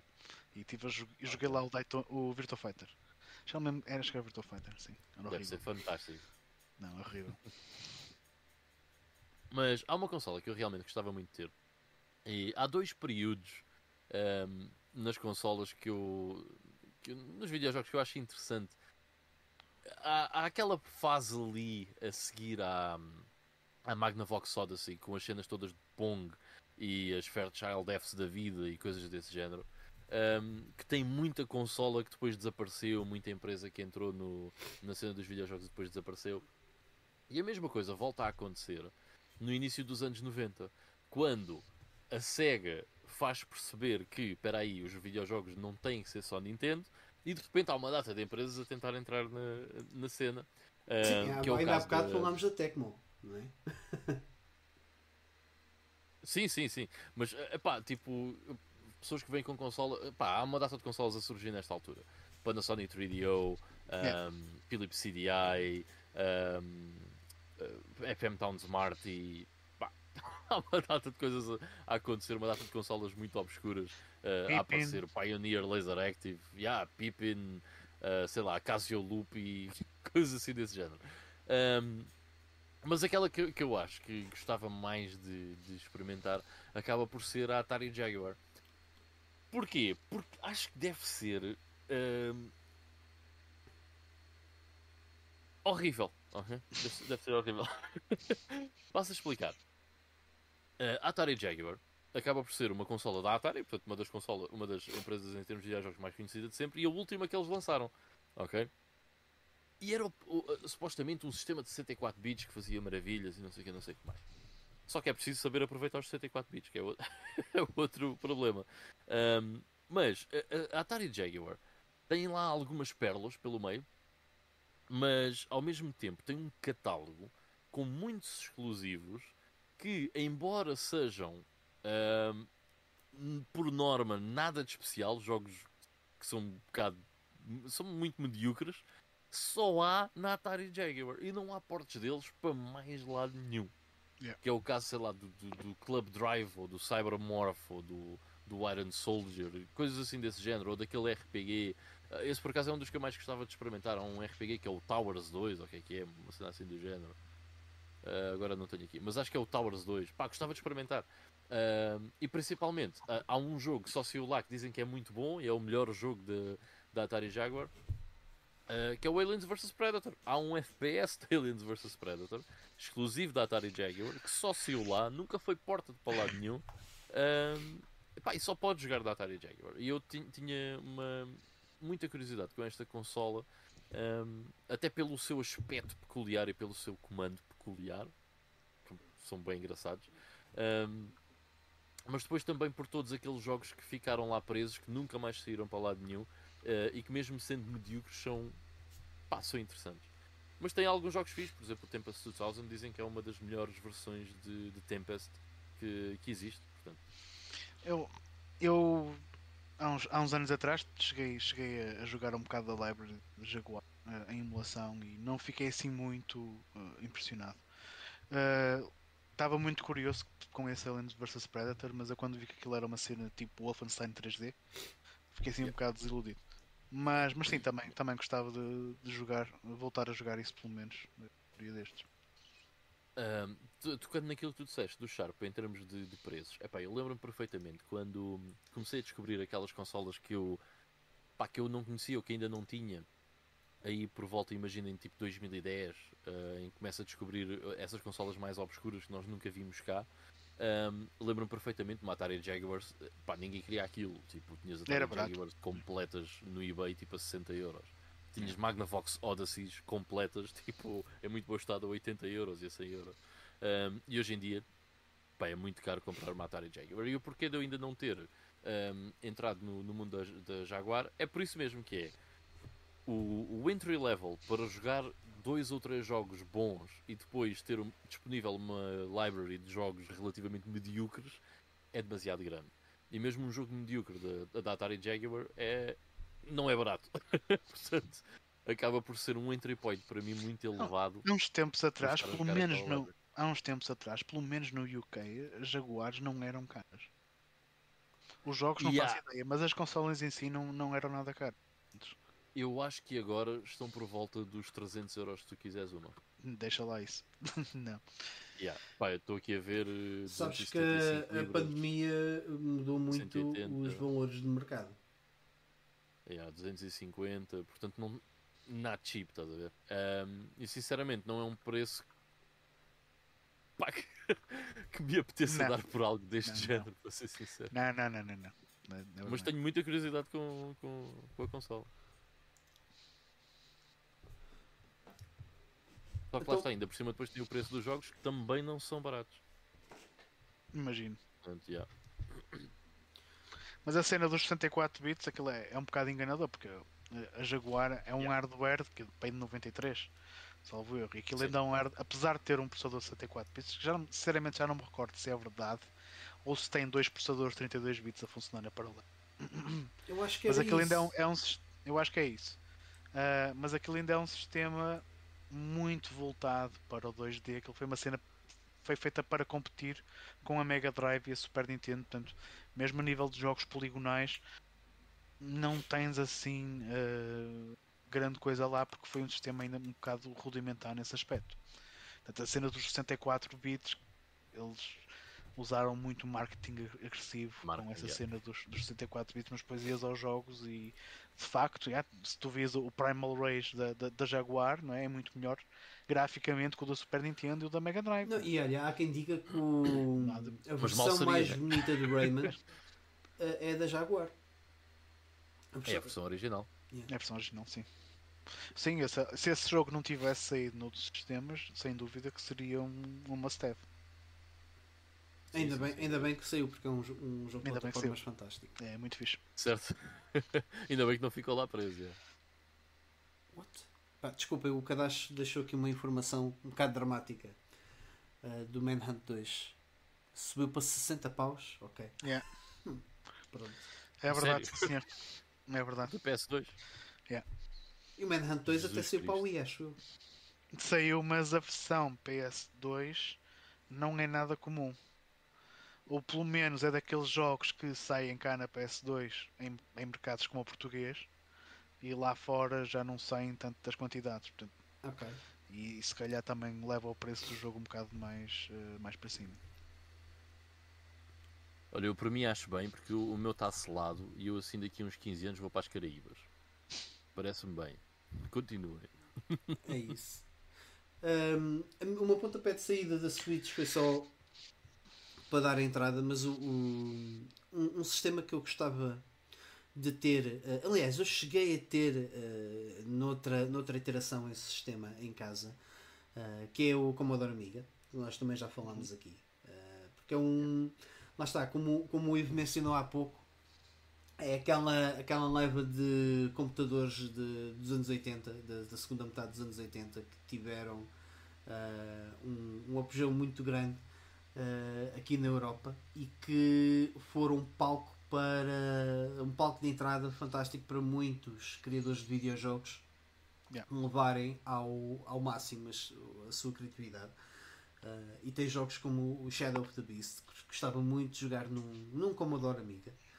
Uh, jogos como Well and Breed que, eu- que eu cheguei a ter na, na CDTV, que acabava por ser uma, um Commodore Amiga com uma data de apertreios assim mais eh, atuais, mas não deixava de ser eh, um, um- um- computador do um computador mais antigo. Uh, e acho que é um, um, um sistema que, que foi a, a porta de entrada para os videojogos. Não, não digo a porta de entrada para os videojogos, mas se calhar para, para malta, se calhar um pouco mais velha do que nós, que pegou Sim. no Commodore Amiga da mesma forma que se calhar nós pegámos na Playstation e, e vimos, wow, ok, isto sim são videojogos. Isto aqui é qualquer coisa, não é só um conjunto de pixels a andar de um lado para o outro e a gente carrega nos botões e isto faz alguma cena.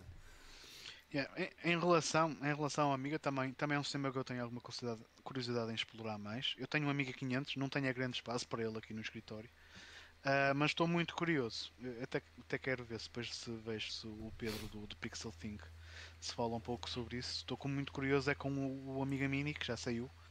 Ah, pá, eu se, se um dia apanhar aquilo em alguma promoção maluca da Amazon, se calhar até acabo por comprar e acabarei por usar eh, o Amiga Mini precisamente para explorar melhor alguns desses jogos, em vez de estar a usar um emulador, um emulador no PC. Estou- a pensar em usar o Mini para, para fazer isso. Eu tenho muito boas memórias com o Commodore, com o, Commodore, com o CDTV. Uh, o Ellen Breed é um, é um desses jogos. Uh, foi foi no, no, no, no CDTV uh, onde joguei pela primeira vez o Street Fighter 2. Mas não é a melhor versão, confesso, e jogar aquilo com joystick não é propriamente uma cena muito, muito fixe. Mas tens, tens muitos jogos uh, interessantes. O Flashback, o Flashback não, desculpem, o Another World foi dos jogos que eu lembro-me de, de jogar bastante nesse sistema.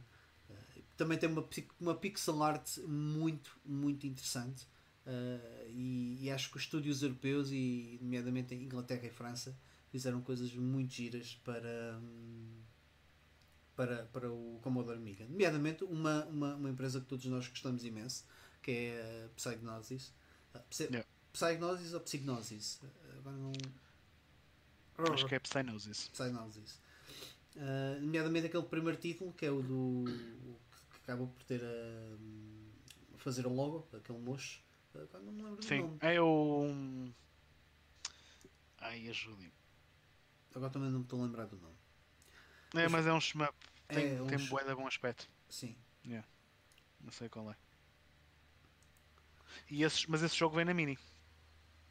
Acredito que sim. É um dos jogos icónicos da. da- Esse vem na Mini. E tens outros, é mesmo, uh, jogos de plataformas, aquele típico jogo de plataformas de europeu, tipo o, o Zoom, o. Como é que se chama aquela minhoca que também falámos no episódio passado? Uh, James Bond. Jim. Não, não, James Bond. Ah, o James Bond.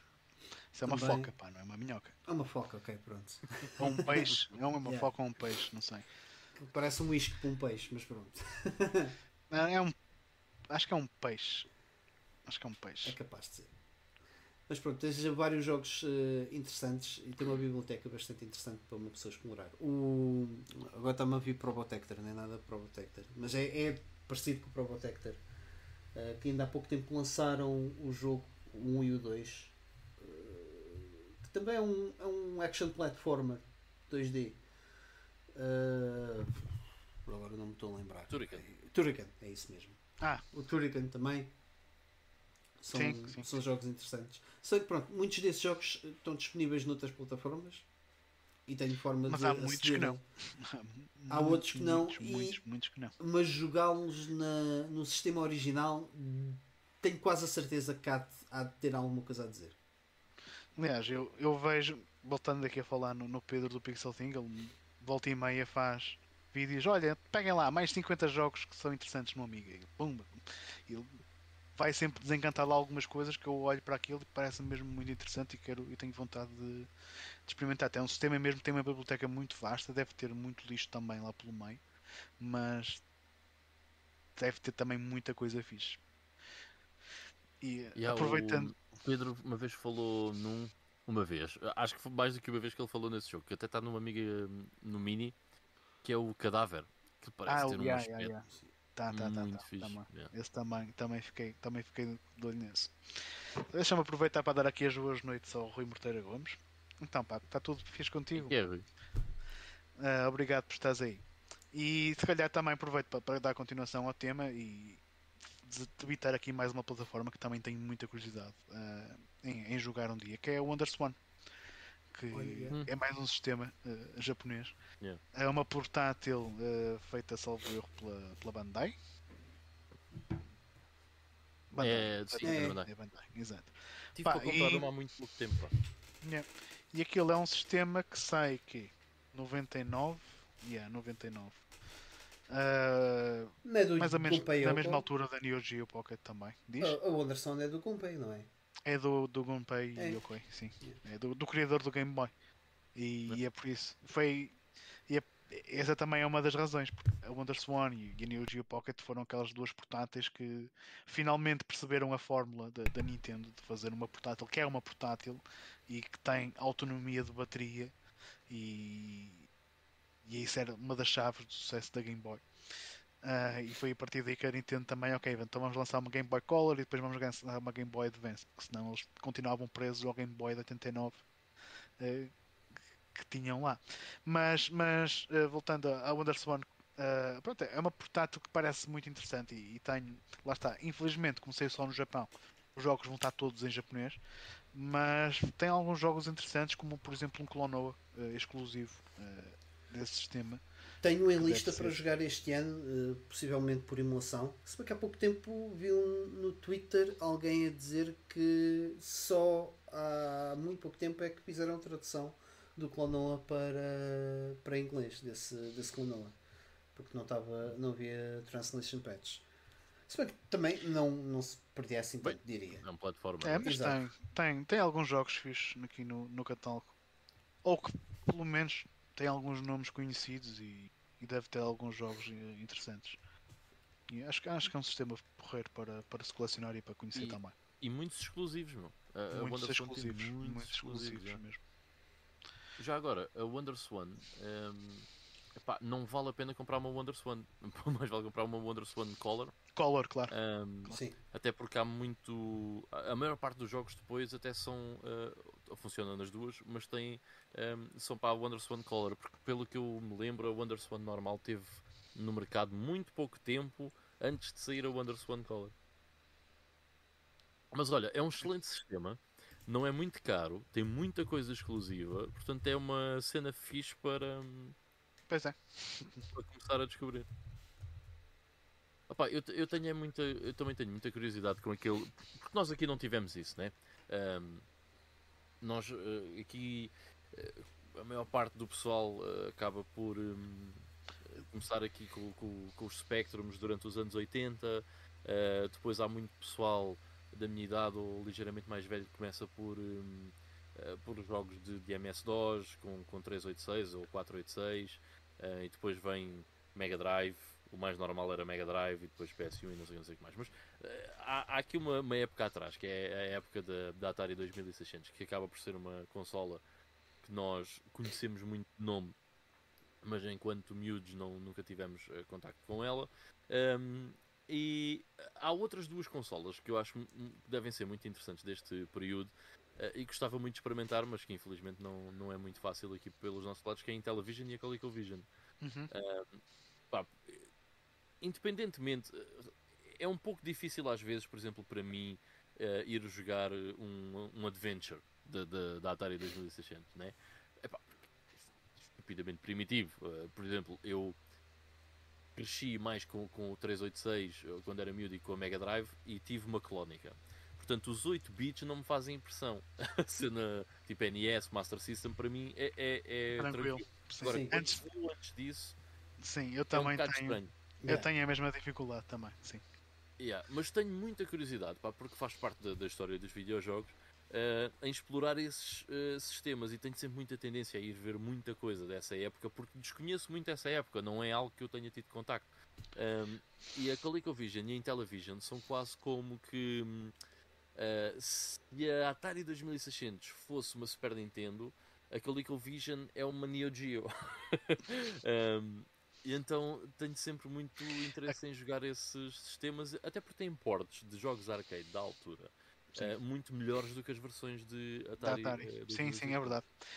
a ColecoVision eu cheguei a jogar em emulação uh, já há de anos atrás, porque o emulador da Master System que eu usava era o Mecha e para além de emular Master System, SG-1000 e não sei o que, eles também emulavam ColecoVision porque aparentemente a SG-1000 e a ColecoVision têm um hardware mesmo muito, muito, muito semelhante. E eu aproveitei então, já que o emulador da, aquele emulador que eu usava, dava para correr jogos com ColecoVision, também na altura cheguei a explorar aquilo. E aquilo uh, tem algum tem é de jogos arcade da época e comparando com as versões da Atari 2600, sim, aquilo dá 15 a 0. 10 a 0, pois, exato. É. Deve ser também muito, muito fixe de explorar essas, essas duas consolas. Só que lá está, uh, aqui na Europa acaba por ser uma coisa que não, não se vai ver com facilidade e depois importar os jogos e não sei o que, não seria muito fácil, mas é, hum, são sistemas que devem ser muito, muito interessantes. Há montes de sistemas depois nessa época um, opa, fora da caixa, tipo aqueles os, uh, Epoch Vision, Epoch Vision, cassete Epoch Vision. Ah, sei, sei, sei, sei, sei. Há cenas desse género, sei lá, man, lá está a Fairchild Channel F, coisas desse género, a Magnavox Odyssey 2. Olha, por exemplo, eu tenho eu tenho uma Videopack G7000, gostava muito de explorar mais a Videopack G7000. Um, e os jogos até são baratos para aquilo. Pá, só que por acaso ainda não aconteceu, estás a ver? mas, essa, um, essa da Videopack é também já. Essa Videopack também já tive várias oportunidades de comprar uma e não, não consegui. Porque não, não ia conseguir tirar grande partido de, dos jogos que aquilo oferece. Já é mesmo demasiado primitivo. É, é, é. Uh, mas é interessante porque, hum, por exemplo, esta Videopack G7000 que está aqui é, é portuguesa.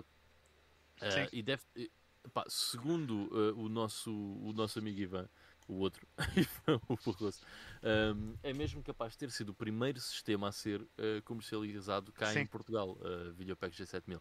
Um, opá, e, e, gostava muito de explorar mais o sistema, só que lá está, pela, como é tão primitivo, um, também ainda não tive aquela cena de ir explorar mais o Videopack G7000.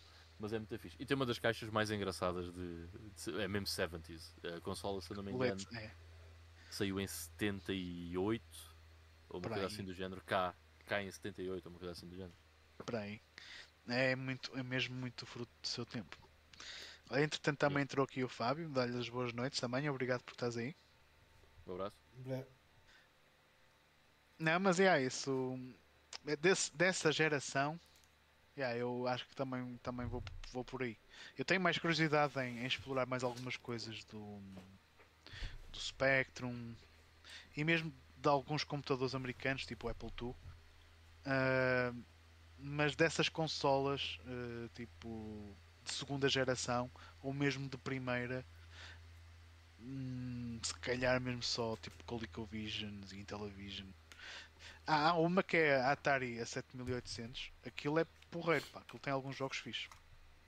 Tem algumas versões porreiras também. Aquilo é um sistema Sim, que ficou, gosto. ficou engavetado e sai depois da NES, mas é mais ou menos on par. A Ok. nível tecnológico. Agora, tem é, aquilo que tens é os jogos da Atari, porque é o mesmo de sempre, é os Jousts, os Defenders. Não, não mudou Yeah. muita coisa. Mas é um sistema tecnicamente Eh, muito capaz. Eu acho que todos nós teríamos muita curiosidade em experimentar uma Magnavox Odyssey, certo? Tipo, vá lá. DOG. É só experimentar. DOG console. é? Epá, um gajo não vai fazer muito com aquilo. Pois, Eu percebes? não vou É- sentar é. horas e horas em frente a uma Magnavox Odyssey, não é? Exato. Mas- é, é uma mas tarde ser bem interessante, meu. É? Sim, é, Metes os diferentes filtros na televisão. Olha, agora está a ver. Exato. Está aqui um, um é campo de ténis. pá, é uma daquelas cenas que era fixe para se fazer numa passagem de ano, estás a ver? Enquanto se espera pela meia-noite, um gajo está a beber umas cenas e a experimentar essas cenas. É, mas. Yeah, deve ser mesmo fixe. Mas vais dizer isso à tua mulher, não- parece que ela vai gostar muito da ideia. Com copos a gente gosta de tudo. Ah, mas é, olha, eu, eu não tenho grande comentário a, a- a acrescentar, até porque eh, eu também tenho alguma. Não queria usar a palavra repugnância porque acho que é muito forte. A, a sistemas eh, antes de, daquilo que era o, o standard dos 8 bits. É.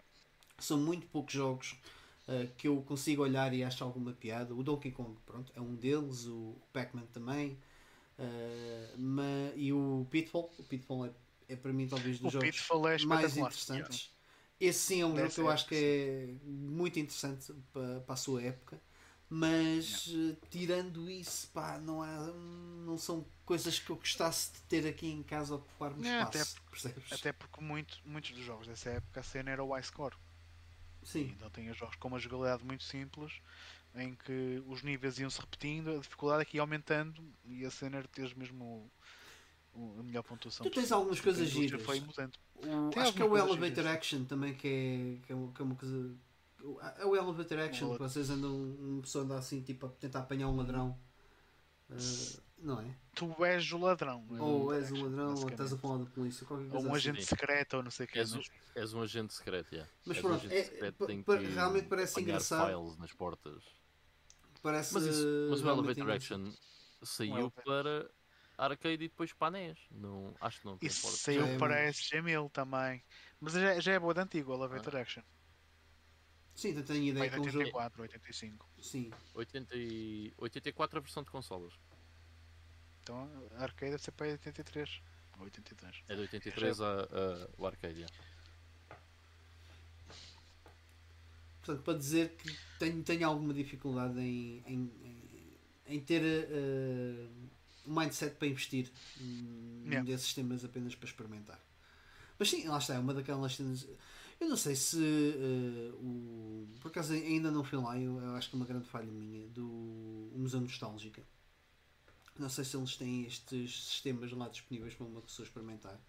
Mas é, é- para mim é mais eh, como aconteceu já há, uns bons anos eh, ali em Lisboa em que houve um, um evento que era o Game On que, que tinha que era, que era uma, uma exposição de videojogos eh, e que tinha lá uma, uma, uma máquina de uma máquina original do Pong por exemplo foi, foi interessante tipo, pegar nisso e jogar eh, lutar lá com os, com os, com os botõezinhos a rodar eh, e perceber eh, como é que as coisas funcionavam. Isso é interessante, mas para ter em casa para consumo próprio, acho que já são sistemas um bocado arrojados para mim. Percebes? Depois lá está. É, Agora, Eu eu, acho que Ia sim, servir mais por peça de colecionismo do que propriamente uma coisa que tu vais dar utilização. ou, ou mesmo Sim. ou, para, para mim faria mais sentido até como peça de, de museu para ser, eh, para ser utilizado e, e, e uma pessoa ir visitar. É- é- é- Era mais menino para pagar se calhar uns 20 euros na entrada de um evento que tivesse esses sistemas todos e uma pessoa passava lá o dia eh, a experimentar estas coisas, percebes? E se calhar até ia lá uma segunda vez para, para experimentar o, o que não tinha, o que não tinha conseguido. É mais nesse sentido. Yeah.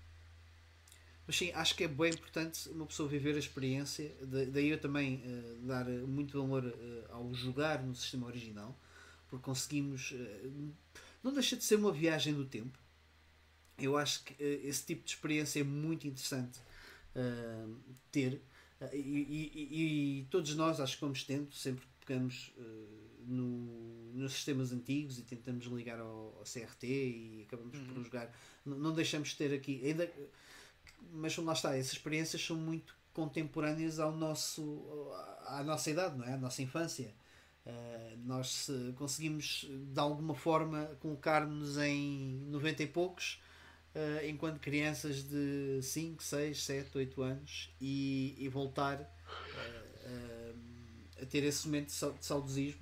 Agora não consigo tê-lo, ou é muito mais difícil para mim tê-lo nessas, nessas plataformas que saíram antes do meu próprio nascimento, não é? Yeah. Mas, é, mas lá está, é, pá, eu como uh, aficionado, não é? Por videojogos, mas também muito por história. É pá, eu, eu sou uma pessoa que não gosta só de história de videojogos, gosto mesmo de história, é uma coisa que eu, que eu gosto, que acho, acho piada.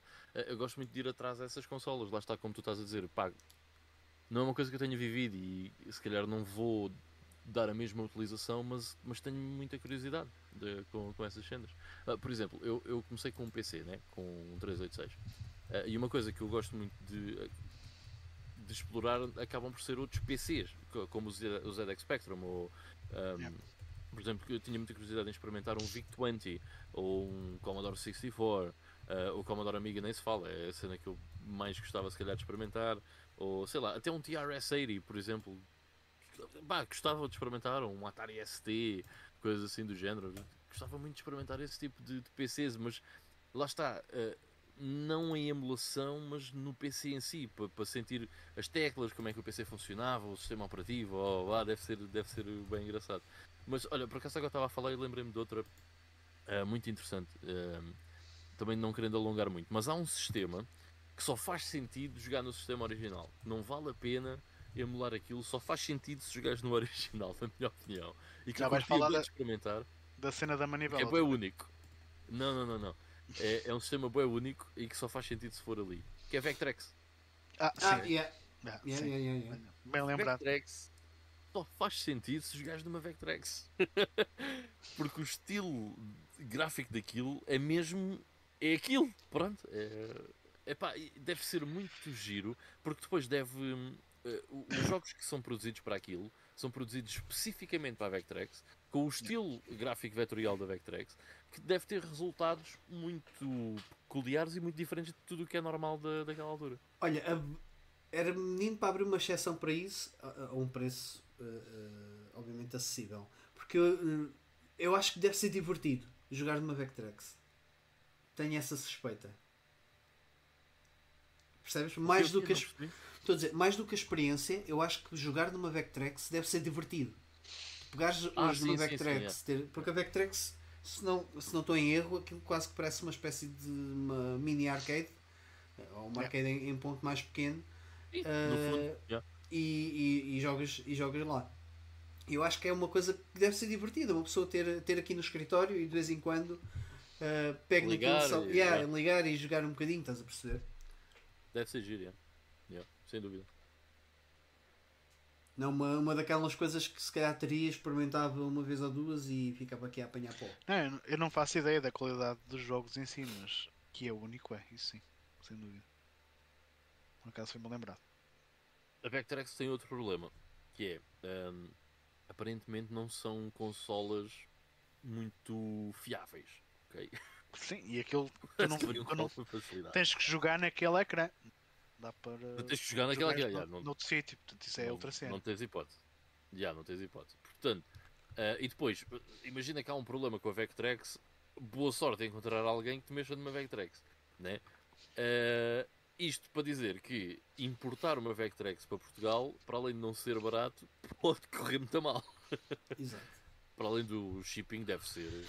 Sim, deve ser, esquece.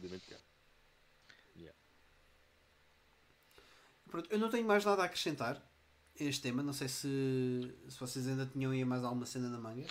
Deixa-me só dizer uma coisa muito rápida uh, em relação ao Wondersworn. Tens razão, o Clonoa ele foi traduzido no dia 7 de abril deste ano. Yeah. O patch final foi lançado ainda este mês. Portanto, não, tanto que eu vi o, twi o, o Twitter, uh, o Twitter, aliás, e, e pensei, porra, isto foi mesmo a calhar porque eu tinha metido na lista para jogar este ano e não tinha a noção que iria ter que jogar em japonês. Mas pronto, se tivesse que ser, eu faria. Não, não, não ia ser por aí, acho eu. De qualquer das formas, aquilo também, a linguagem do, do Kono é um gibberish, portanto. Só para terem uma noção, importar uma Vectrex dos Estados Unidos para Portugal custa-vos provavelmente à volta de 200 dólares. Só importar, só, só importes. Ah, Só importes. Só, sim, só importes. Eu estou a ver uma, uma Vectrex que custa 500 dólares e depois são 200 dólares de portes em cima por causa das importes. Bem, não são 2 mil euros. Certo. ainda assim, ainda assim, não. Yeah. pois, exato. Então, dando por finalizado aqui aquilo que foi o nosso tema hum, central, vamos à, à última secção, Playing Now, e vou começar aqui pelo Ivan. Ivan, o que é que andaste a jogar Alright, ao longo então, desta olha, última semana? Eu, por acaso, eu tinha aqui alguma informação uh, na cabeça sobre o Elevator Action, uh, porque estive a jogar o Elevator Action na versão de Famicom, que tem uma capa tão gira, man. é tão fixe, acho super, super engraçado. Um, e este Elevator Action um, é um jogo bastante simples, portanto, nós con uh, controlamos um. não é um espião, um agente secreto da, da CIA, whatever. Uh, e aquilo que nós temos que fazer basicamente é no prédio onde nós uh, nos encontramos abrir todas as portas a vermelho para encontrar uns fecheiros que nós precisamos de levar de volta para a, a nossa agência uh, e depois chegar até ao, ao, ao fim do, do prédio, ao, ao, resto de chão, pegar no nosso carro e bazar. E depois, é um jogo de ice core. Um, o que é que eu tenho a dizer sobre o Elevator Action? Uh, epá, é muito giro. Uh, eu aqui há uns tempos falei de um jogo que é o Elevator Action Returns, que saiu para a arcade e saiu para a Sega Saturn. E está na Title Legends 2, acho eu, da PlayStation uhum. 2. Acho que é no 2. Esse jogo é absolutamente fabuloso. Okay? É lindíssimo. Tem das melhores animações até 2D, uma das melhores cenas de pixel art que eu alguma vez vi. Esse Por jogo é mesmo, mesmo incrível. Ia-te sugerir esse. Um, Também já deves ter ido ver o preço dele. Sim, é caríssimo, é tipo 300 euros. Mas lá está, está no Title Legends 2, foi lá que eu joguei, joga-se perfeitamente bem. Um, mas este não tem nada a ver, portanto, isto é um jogo muito mais simples. Um, mas a cena fixe do Elevator Action é que eu ainda tive umas boas horitas agarrado a ele, porque é divertido. É daqueles Exato. jogos que é genuinamente divertido. E joga-se tão bem hoje em dia. Estão a ver como vocês pegam. Um, imagina que pegam num platformer qualquer mais, mais medíocre, ok? E pá, está fixe, mas não é aquela cena, né? E vocês pegam no Super Mario Bros. original da NES e é, é, é aquele standard platformer 2D que funciona perfeitamente bem, exatamente como vocês estão à espera. E o Elevator Action, embora não nesse standard inacreditável, mas tudo no Elevator Action funciona bem. É divertido, é rápido para um jogo de NES, tem muita ação, um, é, é, difícil, mas é desafiante. Portanto, é, é giro, pá, é giro. Tem uns gráficos muito, muito uh, básicos ainda. Há um sentido de progressão jogo. no jogo. Hã? Há um sentido de progressão no jogo, tipo, vais aprendendo os, os, os truques do, do próprio jogo e vais eh, ficando cada vez melhor a fazer os stages. Sim, sim, e vais, lá está, vais aprendendo maneiras de lidar com, com as situações que te vão aparecendo e com os inimigos. Pá, é muito engraçado. E estamos a falar de um jogo que é de 1984, portanto isto é pré-Super Mario Bros. ok? Um, é um jogo de, de Famicom que sai no segundo ano da consola que ainda nem tinha saído nos States, portanto é, é pré a popularidade imensa da, da Famicom um, e é um porte do jogo original da arcade de 83 um, que, que é melhor do que esta versão, como é óbvio, mas que acho que esta versão é muito, muito, muito, muito fixe. Sim, eu acho que é importante. Se tiverem curiosidade. É importante relembrar a toda a gente o crash dos videojogos foi nos Estados Unidos só, ok? Sim, sim, sim. Ah, sim, sim, sim. sim. O resto Porque- é irrelevante. sim. Mas é, é engraçado essas, essas conversões eh, de jogos de arcade para, para a Famicom, essas, pelo menos essas que saem nos primeiros anos, porque eles não são só meras conversões, mas eles também tentam adaptar as coisas de certa forma para as limitações da NES e também para o público-alvo da NES. Eh, e essa versão é um bocadinho mais cartoon do que o original. Por exemplo, o Load Runner que a gente Sim, falou na semana sim. passada também é um bocadinho mais cartoon que o original, tem, tem um aspecto mais agradável até. Também é engraçado que eles também tentaram ter alguma atenção ah, ao público-alvo e ao sistema em si quando fizeram essas Certo, adaptações. Aliás, se vocês olharem para a capa, que eu acho que a capa é deliciosa, é muito engraçada. Mas vocês veem mesmo esse estilo mais cartoonista no, nos bonecos. Ah, opa, eu, eu acho que esta capa está qualquer coisa de, de fantástico. Tu originalmente é engraçado que ainda tem aqui até 4900 anos. Não sei quanto é que seria em 1984, mas ainda tem o sticker original.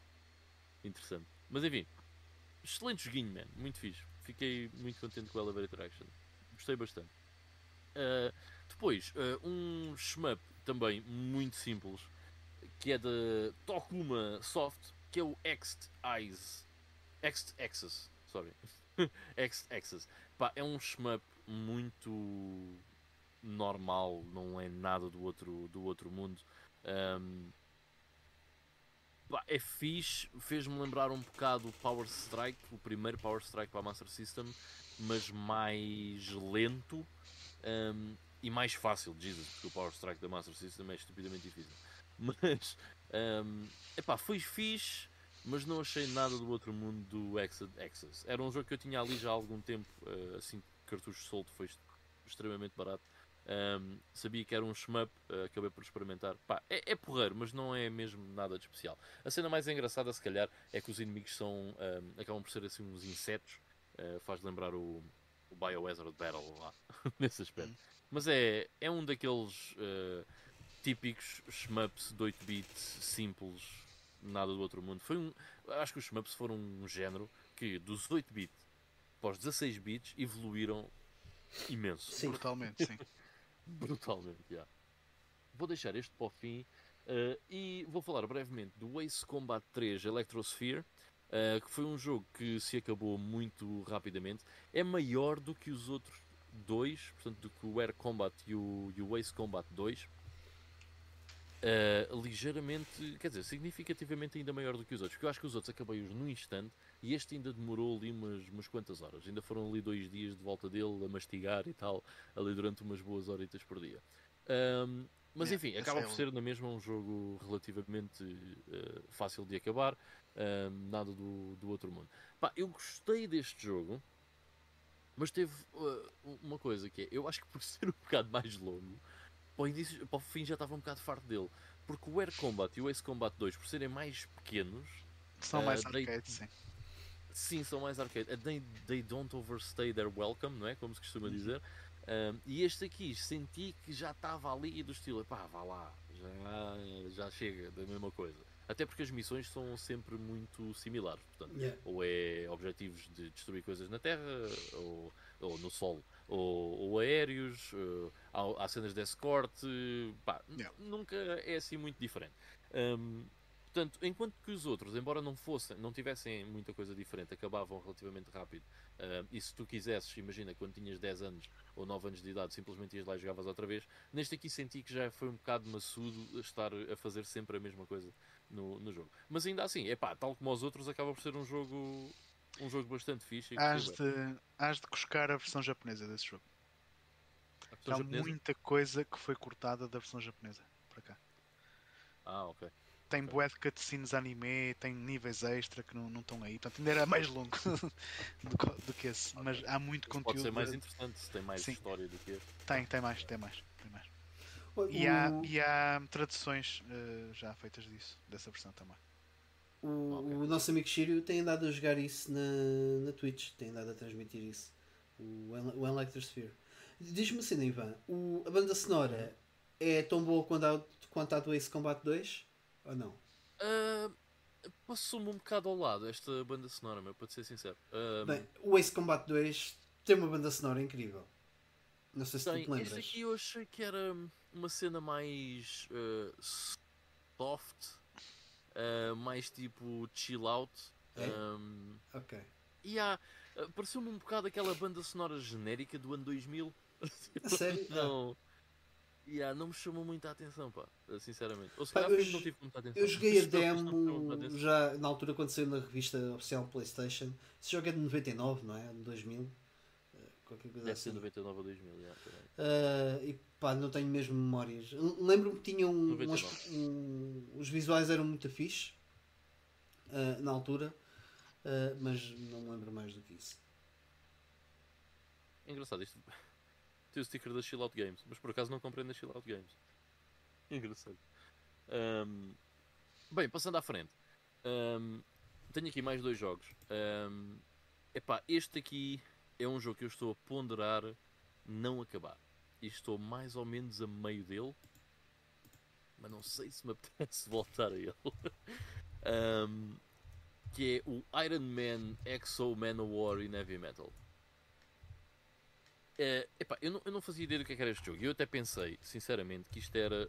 hum, eu, eu tenho isto ali há bem tempo, mas eu pensei que isto era uma espécie de action game em 3, 3D meio manhoso com o Iron Man, mas afinal é um, é um, é um jogo em 2D, é um side-scroller action platformer. Não é bem um platformer, mas um side-scroller action game.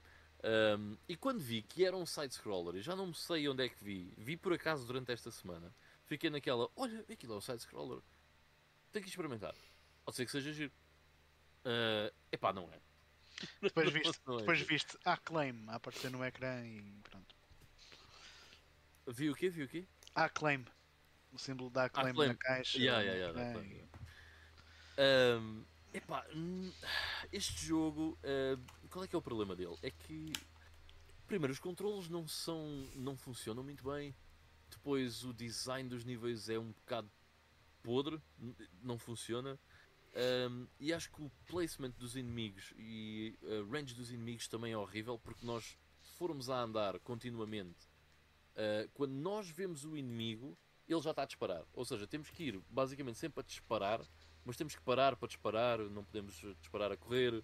Pá, hum, não faz muito sentido uh, como é que estão os controles no jogo. Uh, e depois, graficamente, também não é nada demais. E como eu disse, o level design é, é muito linear, às vezes é confuso.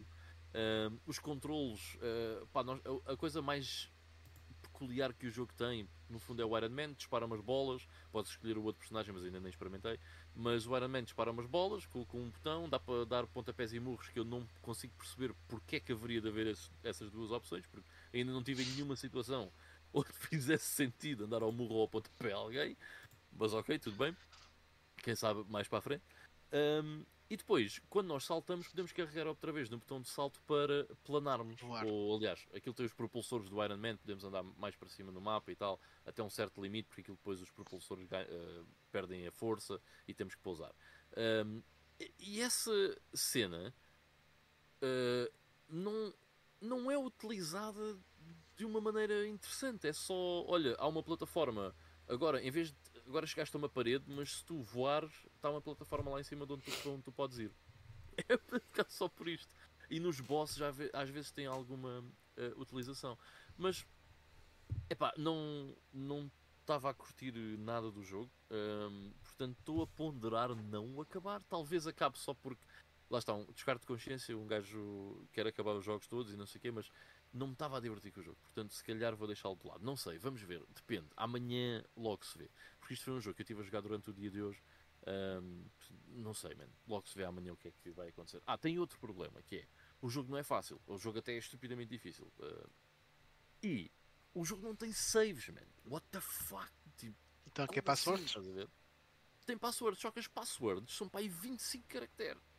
Ok? Agora imagina, num comando da Saturn, estás a selecionar 25 caracteres de cada vez que queres voltar ao nível onde tu estavas. Man, Pá, mas o- que tiro Esse- pé. meu. não faz sentido nenhum, até porque a Playstation, pronto, está-se bem, mas a Saturn tem memória interna. Podias gravar lá o jogo. Yeah. Não faz, não faz sentido nenhum. Yeah. É que ainda por cima podes usar memória interna e também tem cartão de memória. Porque tens duas Claro, coisas. claro, Pá, duas coisas, sim. Não faz sentido nenhum. Fiquei mesmo assim um bocado desiludido com, com o jogo. Eu já tinha ouvido que não era nada de especial, mas pá. Pronto, fui experimentar e afinal não correu bem. Bem, para acabar e para não me alongar mais, vou só ao jogo que eu mais curti de jogar esta semana, que foi uma autêntica surpresa, não estava nada à espera. Eu pensei genuinamente que este jogo era bué da podre, afinal, curti bué. É um Qual foi o podre, jogo da Phoenix que tiveste a jogar? Bué. Não, estive a jogar um jogo, eh, isto é da, da Neversoft, acho eu. Da Neversoft? Deve ser fixe. Epá, eu acho que é, agora não, já não tenho certeza, mas eu acho que sim. E é publicado pela Activision, que é o quê? É o Apocalipse com o Bruce Willis. Ah, Oh, yes! ach- achavas que isso era, Este era jogo um... é bom, man. Não sei, por acaso Yeah, eu sabia mano, eu pensei disso. que era podre. Não.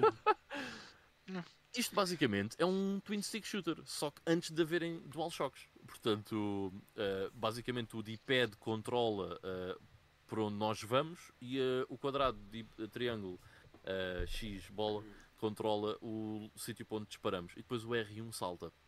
É um jogo da simples, é sempre a dar para a frente, bué da ação, bué, bué, bué da ação. Eh, vamos a sítios muito, muito diferentes, tem bué de inimigos diferentes. Um, man, foi bem divertido. Acabei o jogo para aí em 4 horas. Era, o jogo é bem curto. Mas eu achei que aquelas 4 horas que eu tive a jogar o Apocalipse foram bem bem passadas. Diverti-me imenso a jogar o Apocalipse. Achavas Houve lá alguns momentos assim um bocado mais frustrantes, principalmente no último boss, que é bastante difícil. Mas, pá, curti bem, meu. Curti mesmo, mesmo do jogo. Eu lembro-me de ver esse jogo no Templo dos Jogos e na altura achava porreiro. Pelo Yeah, menos eu não sei parecia, porque mas é nunca joguei. achava também. que era péssimo. Provavelmente porque dizia que era com o Movie tie-in. Movie tie-in. exato. Mas aí é que está, isto não é um filme. Isto é mesmo um jogo feito de raiz em que meter o Bruce Willis como personagem principal. Yeah, Ok, por algum motivo. ok. Ah, e tem umas cutscenes super cheesy e o gajo está sempre a mandar dicas super cheesy. Mas, pá, é- lá está, é um jogo típico dos, dos anos 90, estás a ver? Em que só podia ter saído nessa altura. Pá, eu achei mesmo, mesmo divertido. Do início ao fim, genuinamente diverti-me com este jogo. Então, E tem olha, uma estética muito interessante. o, o jogo foi analisado na revista número 41 da revista oficial PlayStation, eh, janeiro de 1999, e teve um 8 em 10. Teve quanto? 8, 8 em 10. 8 em 10. Pá. Yeah. Yeah, Não, é uma nota boa. Eu também lhe dava. Numa, numa altura que, epá, havia muitos 6 e 7 em 10, ok? Neste tipo de jogos. Yeah. Portanto, quando se dava um 8 e 10, por norma, era um, era um jogo porreiro. Eu não sei porque é que tinha a ideia que era podre, mas olha, enganei-me e era daquelas, é daquelas coisas que eu, que eu às vezes penso, ainda bem, é que eu eh, também, também me engano, né? Todos nós nos enganamos. Ou ainda bem que estou errado. Houve uma, um, vídeo, um jogo qualquer que eu disse isso ao, ao Mike. Qual é que foi? Ah, já não lembro. Porque eu comecei a jogar e eu mandei-te uma mensagem a dizer ainda bem que, estou em- que, que eu estava errado. Ah, o Last of Us Part jogo 2. qualquer. Deve ser do Last Ah, o of Last Us. of Us Part 2, yeah, yeah. yeah. Perdão, mas pronto, foi isso para o meu Play Now. Uh, muito fixe. Joguei jogos bons esta semana pá, e fiquei contente deste jogo do Apocalipse um, ser, um, ser tão porreiro porque não estava mesmo nada, nada à espera. Olha, queres outro jogo 8 em 10 eh, que vem na revista a seguir? Que tu, acho que tu tens aí. É o Akuji da Heartless.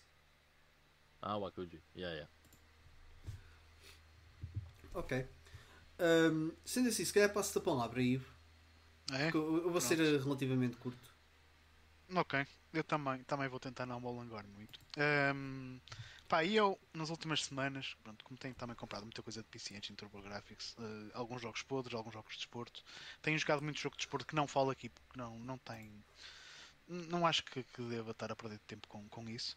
Ah, mas vou falar aqui de um da Master System que é o Heavyweight Champ, que é um jogo que tem uma certa carga nostálgica para mim. Porquê? Porque eu tive o Sonic 1, né, que vinha com consola, tive o Sonic 2 quando, me, quando me consegui terminar o Sonic 1 e depois de muitas semanas de pedinchar, lá me arranjaram um Sonic 2 ah, e dentro do, da caixa do jogo costumava vinha um destes catálogos Sega Games Catalog de, de vários jogos da Master System. Isto vinha em vários jogos da Master System, um catálogozinho destes.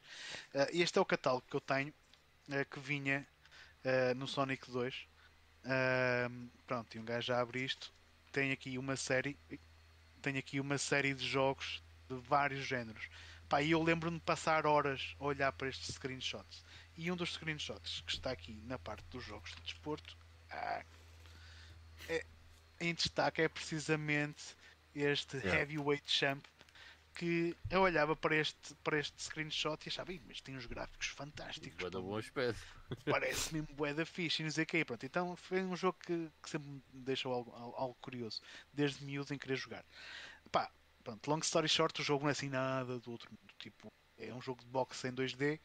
Tens o o botão 1 e 2 da Master System serve para dar socos com o, o braço esquerdo e o direito. Ah, o D-pad esquerda-direita andas pela arena, cima-baixo proteges a cabeça ou proteges o corpo. Depois podes tentar fazer algumas combinações para fazer um uppercut ou outros tipos de golpes mais específicos. Se apertares o botão 1 e 2 ao mesmo tempo, tu vês ali um golpe especial, uma barrinha de energia a encher-se, e quando estiver no máximo, largas os botões e o gajo manda um super soco que, que tira logo uma grande parte da, da barra de vida do adversário. No Soca Mike Pá, mas o jogo. Yeah. Mas o- jogo depois acaba por ser uma espécie de um button masher. Tens que dar mais socos do que os que recebes. Ah, e acaba por ser um bocadinho isso. No fim de, de cada combate, pronto. ah, tipo, tens um, cada round tem tempo. E se não conseguires derrotar o gajo nesse tempo, ah, o árbitro dá-te uma pontuação. Que é para o caso de que terminares o combate empatado sem conseguir ninguém ir ao, ao tapete, vence quem tiver a pontuação. Mas eh, tens que vencer ou, ou mandares o gajo mesmo knockout, ir lá o árbitro contar até 10 e o gajo não se levantar mais, pronto, está-se bem, passas ao combate seguinte. Mas depois isto tem aqui umas mecânicas de RPG que tu entre cada combate eh, depois vais ter uma série de skill points que podes associar e evoluir a tua personagem em força, agilidade, eh, stamina e, e os tais super punches que tu inicialmente podes fazer apenas 3 em cada, em cada combate, mas podes evoluir isso para conseguir fazer mais. Ahm, pronto, o jogo não é nada de, de- de espetacular nesse aspecto, mas uma cena engraçada que vos queria falar deste Heavyweight Champ eh, tem a ver com a história que o jogo tem no seu lançamento, porque é daquelas cenas de licenciamento de celebridades que acabam por se tornar uma confusão desgraçada. Heavyweight Champ a SEGA lança originalmente em 1976 um, um jogo arcade com esse nome, que é um jogo de boxe super rudimentar. Era, em, era um hardware que ainda não era com uma arquitetura de um computador, com um processador, com memória. É, é tudo eletrónica discreta, circuitos lógicos, cenas mesmo muito, muito básicas. Ah, em 87 eles lançam outro jogo chamado Heavyweight Champ para, para arcade que assim já vem com gráficos fixos, já, já, já sai no System 16, já, já sai com um hardware potente. E, depois chega em 91, salvo eu, esta versão para Master System, Heavyweight Champ. Mas esta versão na Master System sai nos Estados Unidos como James Buster Douglas Knockout Boxing, eh, que é um jogo que na altura a Sega of America tentava ter sempre celebridades a patrocinar os, os jogos de desporto deles. Eh, depois há um outro jogo de boxe que sai em 92 da Acclaim, que é o George, George Foreman's Knockout Boxing. E esse jogo saiu para bué de consoles diferentes, mas as versões Game Gear e Master System desse jogo são o Heavyweight Champ outra vez, mas é um reskin do mesmo jogo. É exatamente este jogo. A Acclaim deve ter pago à SEGA para reaproveitar o código-fonte que eles fizeram para esta versão eh, e lançaram depois o George Foreman no, no ano a seguir um jogo exatamente igual com um nome completamente diferente. Portanto, assim, cenas de- do licenciamento.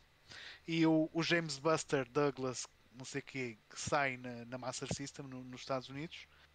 Eh, há uma versão da Mega Drive com esse nome, que por sua vez também era um jogo da, da Taito que sai na Mega Drive em arcade. Portanto, também foi assim uma, uma cena um bocado eh, reciclada quando, quando sai no Ocidente. E essa versão da Mega Drive sai na Europa com o nome James Buster Douglas mas a Master System sai como Heavyweight Champion. Há assim coisas um bocado esquisitas aí pelo meio.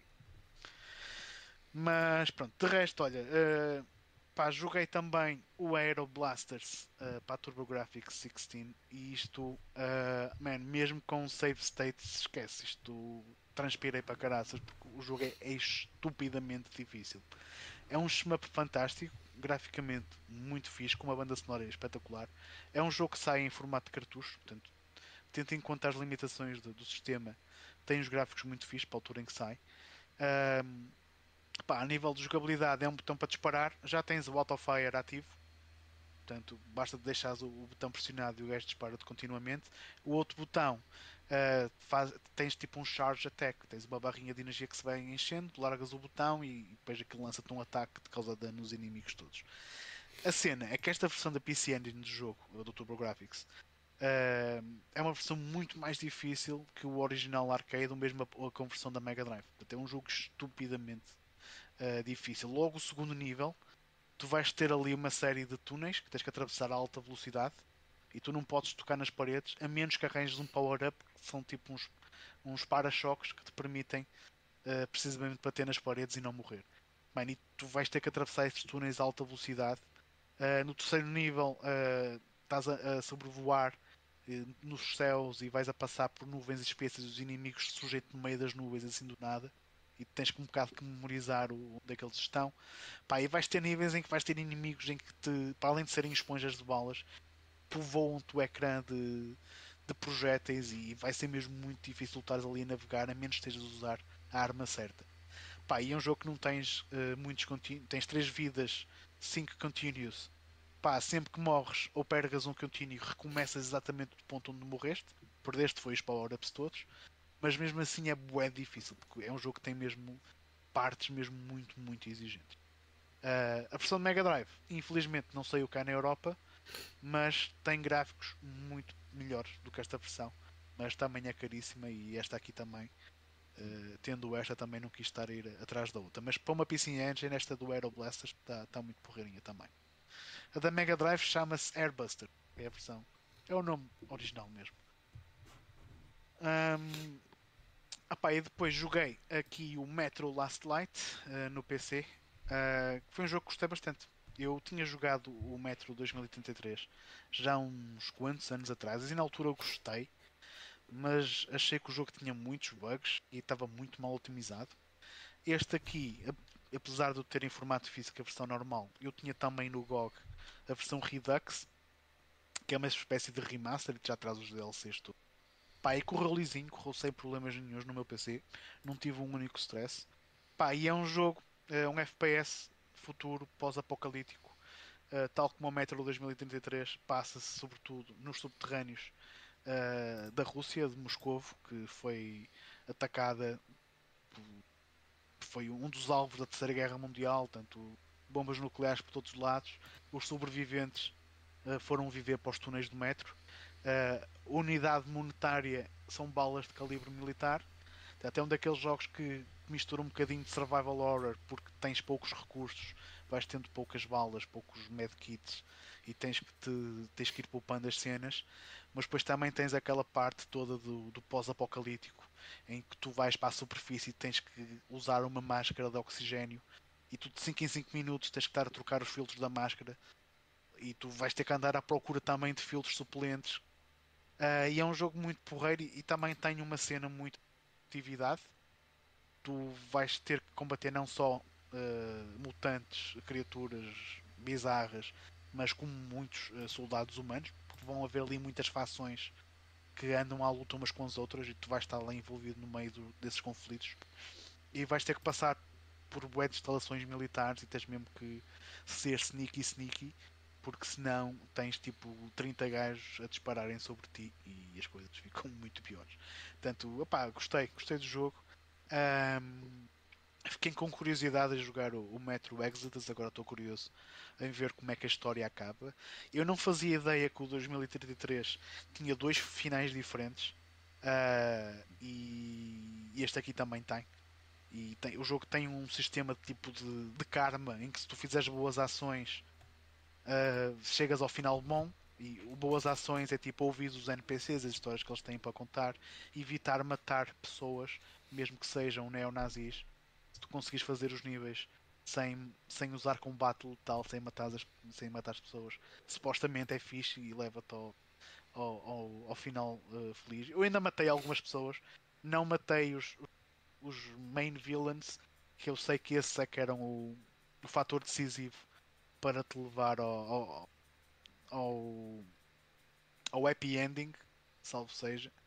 Mas, uh, yeah, gostei, gostei do jogo. Estou curioso com o Metro Exodus que não tenho. Queria ver se eu arranjava, mas curti muito deste, deste jogo assim pós-apocalíptico. E isto foi feito por pessoal que saiu do estúdio que fez o Stalker.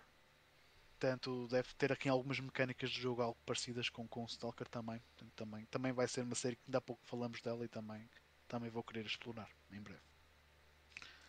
Já agora, eh, o Metro Exodus um, é, um, é um jogo muito fixe, pá, eu curti muito, mas até recomendaria que o fizesses quando tivesses acesso a uma consola de nova geração. Um, porque o jogo, para além de correr muito melhor, tem muitas melhorias gráficas numa consola de nova geração. E por que não no PC? Ou isso. ok. Sim. Sim. Pensei que me tivesse a dizer que a versão de PlayStation 5 ou Xbox One X estava melhor que a versão PC. Não, não, não. Ok. It's fine. Mas eh, olha que eh, não sei que gráfico é que tens no PC, mas eh, Não, não, não, não, não, não. Sim, top, para jogar em, em 4K tinha que ser na televisão da sala, porque não tenho sequer um monitor. Não, não, isso. nem estou a dizer 4K, Não, mas- mas... 1080p, mas com ray tracing e não sei o que, aquilo é exigente. Mas fica Ah, sim, da fixe, acredito, acredito que sim. Fica top mesmo. Alright. Da minha parte é tudo, Mike. Oh, capa. Uh, Uh, oh, Mike, deixa-me só acrescentar sim. uma coisa. Vai ser muito rápido, pá. Eu, a semana passada, eu estava aqui a olhar para a, para a minha playlist. A semana passada tinha falado do Deadly Premonition 2, que tinha começado a jogar. Uh, e lembrei-me por causa do o Ivo estar a falar de performance. Eu não continuei a jogar o Deadly Premonition 2.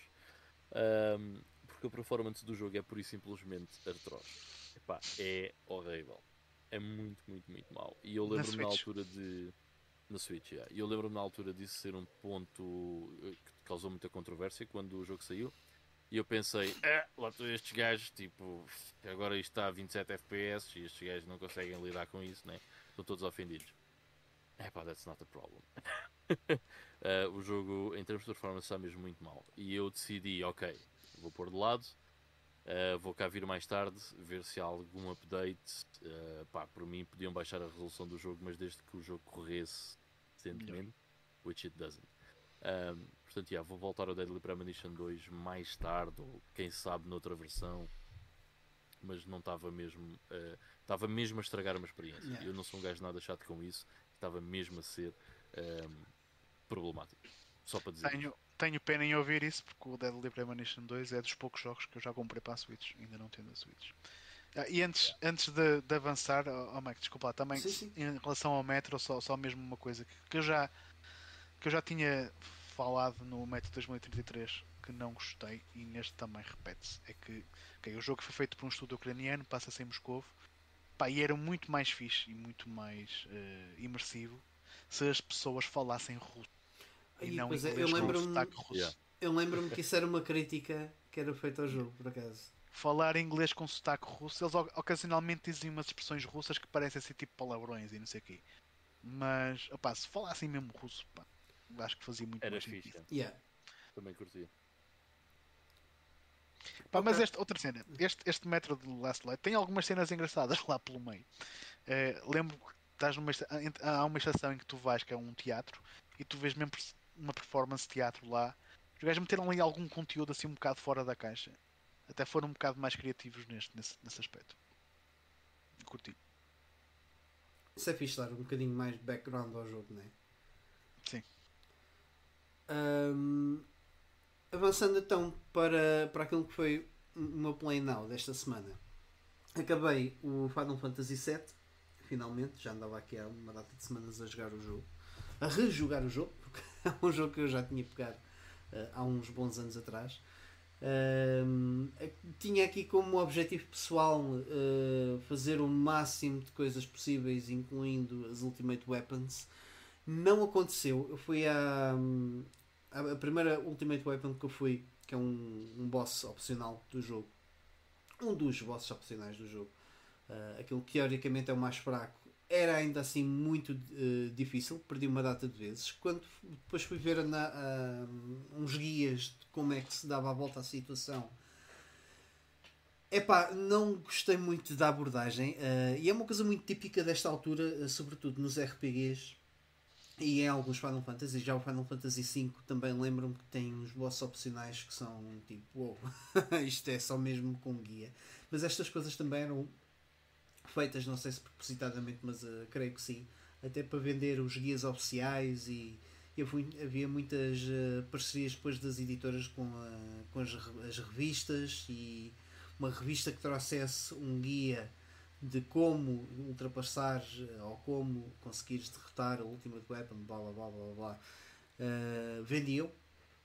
Portanto, isso era uma coisa que acontecia muito durante os anos 90 e, e, acho que esse acabou por ser um dos, um dos casos e eu não, não puxou uh, explorar o jogo de forma não orgânica. Pelo que uh, senti que tinha explorado tudo aquilo que queria, consegui tipo, sei lá, 98% das, das materials uh, que existem no jogo. fiz de master à maior parte delas. fiz uma data de combinações interessantes e acho que já estava a ter demasiadas horas no jogo para chegar a, um, a este ponto e pensar que ainda tinha que fazer muito grind uh, a outras matérias para fazer mais combinações, porque uh, quando fazemos master de uma matéria é criada uma nova uh, e, e, e, havia ali várias hipóteses em que tinha que fazer o master às novas matérias que eram criadas para fazer repetições de combinações. E não achei que isso fosse uma coisa que iria acrescentar muito uh, ao prazer que já estava a ter com o jogo e dei por, uh, dei por terminado, acabei o, o Sephiroth. Foi ridículo, fiz o, um, um grind no caraças até este ponto. Eu cheguei ao Sephiroth e, e em menos de meia dúzia de ataques. Foi bem fácil. Yeah. Pois, yeah. o Sephiroth é fácil comparado com os weapons. Yeah. Mas o Sephiroth ainda fez aquele. é uma cena incrível. A batalha final com o Sephiroth já não me lembro qual era. Ainda agora já é isto e não me lembro do, do nome do ataque. Ultranova, uma coisa assim do género. Basicamente é um eh, cometa. Hum. Hã? Supernova. Sim. Supernova? Qualquer coisa não, assim. não me lembro, não me lembro. Mas é aquele cometa que mete tudo a um, né? Um, yeah, mas a animação é. Yeah, é a coisa mais over the top de sempre. yeah. Destrói galáxias, mas consegues estar ali na mesma a, a, dar porrada ao gajo, não, não há stress. Uh, e a animação também yeah. do, do Knights of the Round, que é uma, uma matéria especial que tu apanhas, também demora imenso tempo. Aliás, eu perdi uma vez com o Sephiroth. Porquê?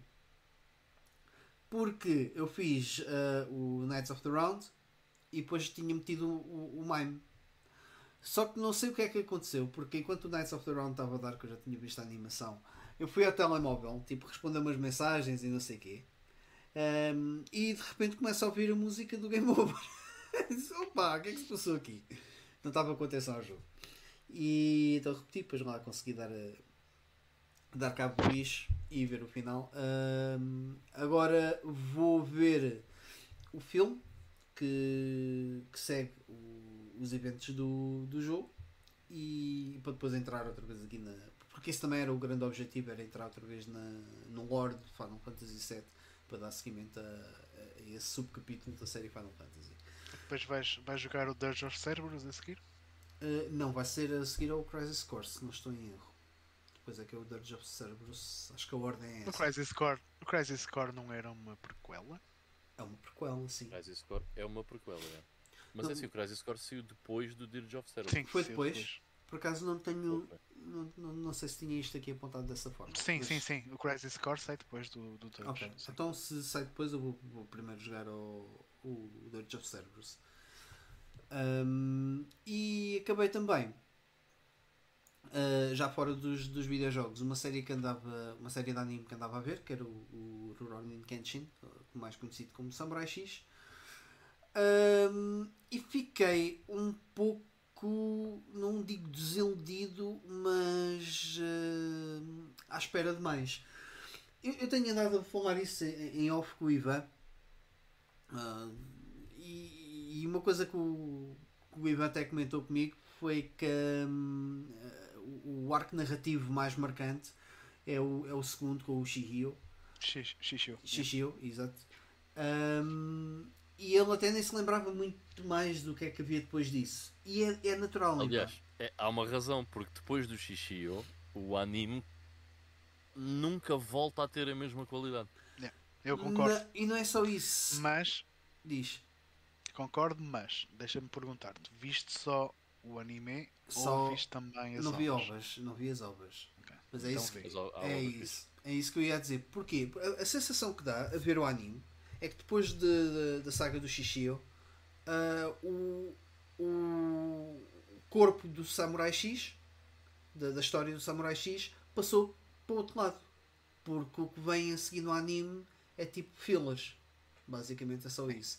Mesmo É. personagens ah, do, do que entram no, no- na, saga do, do Shishio hum, que uh, havia aquele polícia, não sei se se lembram. Eu agora nomes, estou um bocado cansado, não, não vou conseguir lembrar.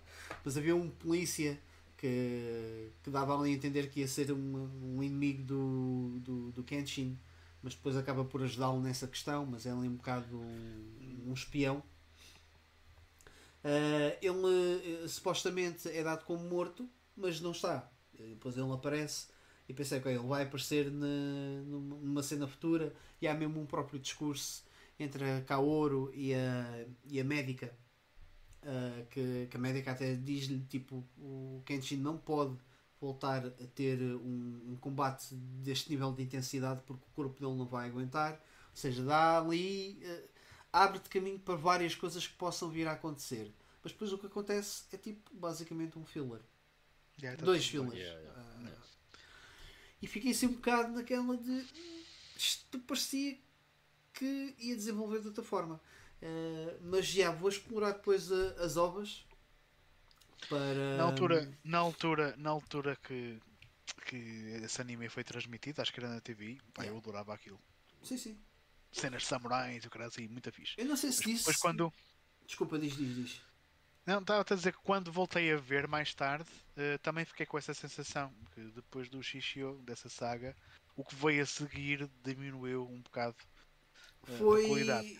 foi. Mas foi em flecha. Tipo, começou a descer É, em flecha. Mas recomendo que vejas os ovos, que tens alguns lá muito bons. Sim, sim, vou ver sem dúvida. Até porque há uma, há uma continuação eh, após esta, hum, Sim. esta, esta saga que, que, que se passou ali até 98 ou 99, já não me lembro muito bem. Eh, já agora, para quem tenha interesse, o, s- o- no, no Sapo, no, no portal do Sapo, o Sapo Vídeos, tem lá, eu não digo que todos, mas a maior parte dos eh, vídeos em, eh, dobrados em português de Portugal. Portanto, aquilo passou mesmo cá em Portugal. Há muitos Não anos fazia que eu ouço isso. Yeah. Eh, portanto, se quem tiver interesse em ver, ehm, que passe por lá. Já agora dizer aqui um olá ao, ao, ao João Moreira e ao Tiago Souza. E o Tiago Souza estava aqui a perguntar se eu também já vi as ovas. Não, hei de ver, eh, hei de ver a, a seguir. Com calma. Mas fiquei assim um bocado desiludido eh, com o fim da série. Me- mesmo o próprio final, o último episódio, é assim muito. Ah. Fiquei com pena. Mas pronto. E é tudo. Yeah. Ah, alguma coisa que vocês queiram acrescentar para este episódio? Antes de darmos aqui o last goodbye? Não.